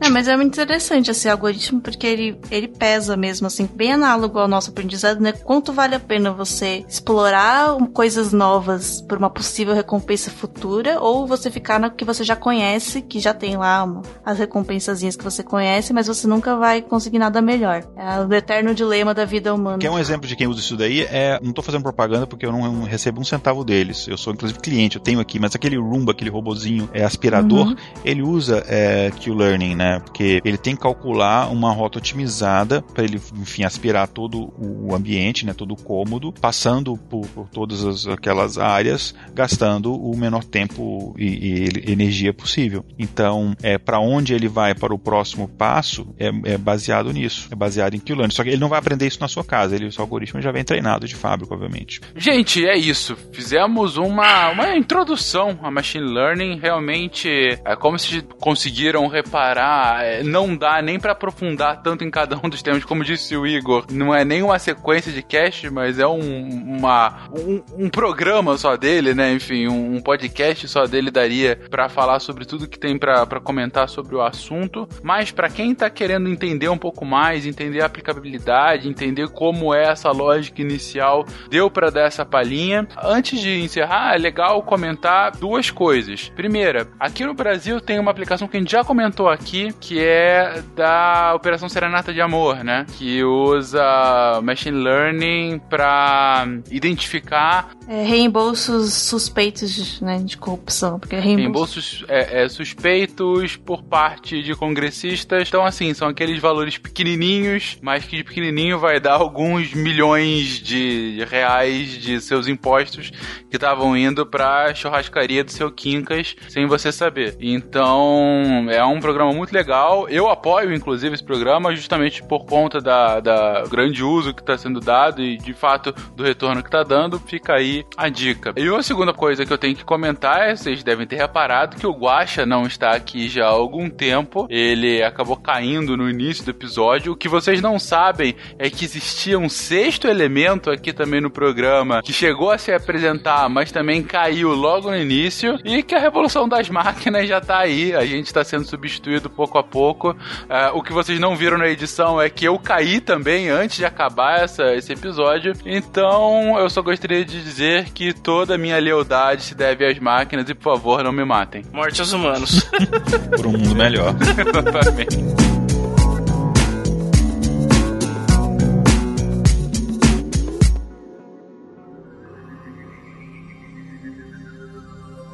Se a ciência não for divertida, tem alguma coisa errada. Tem que ser divertida. A coisa mais divertida que tem é a ciência.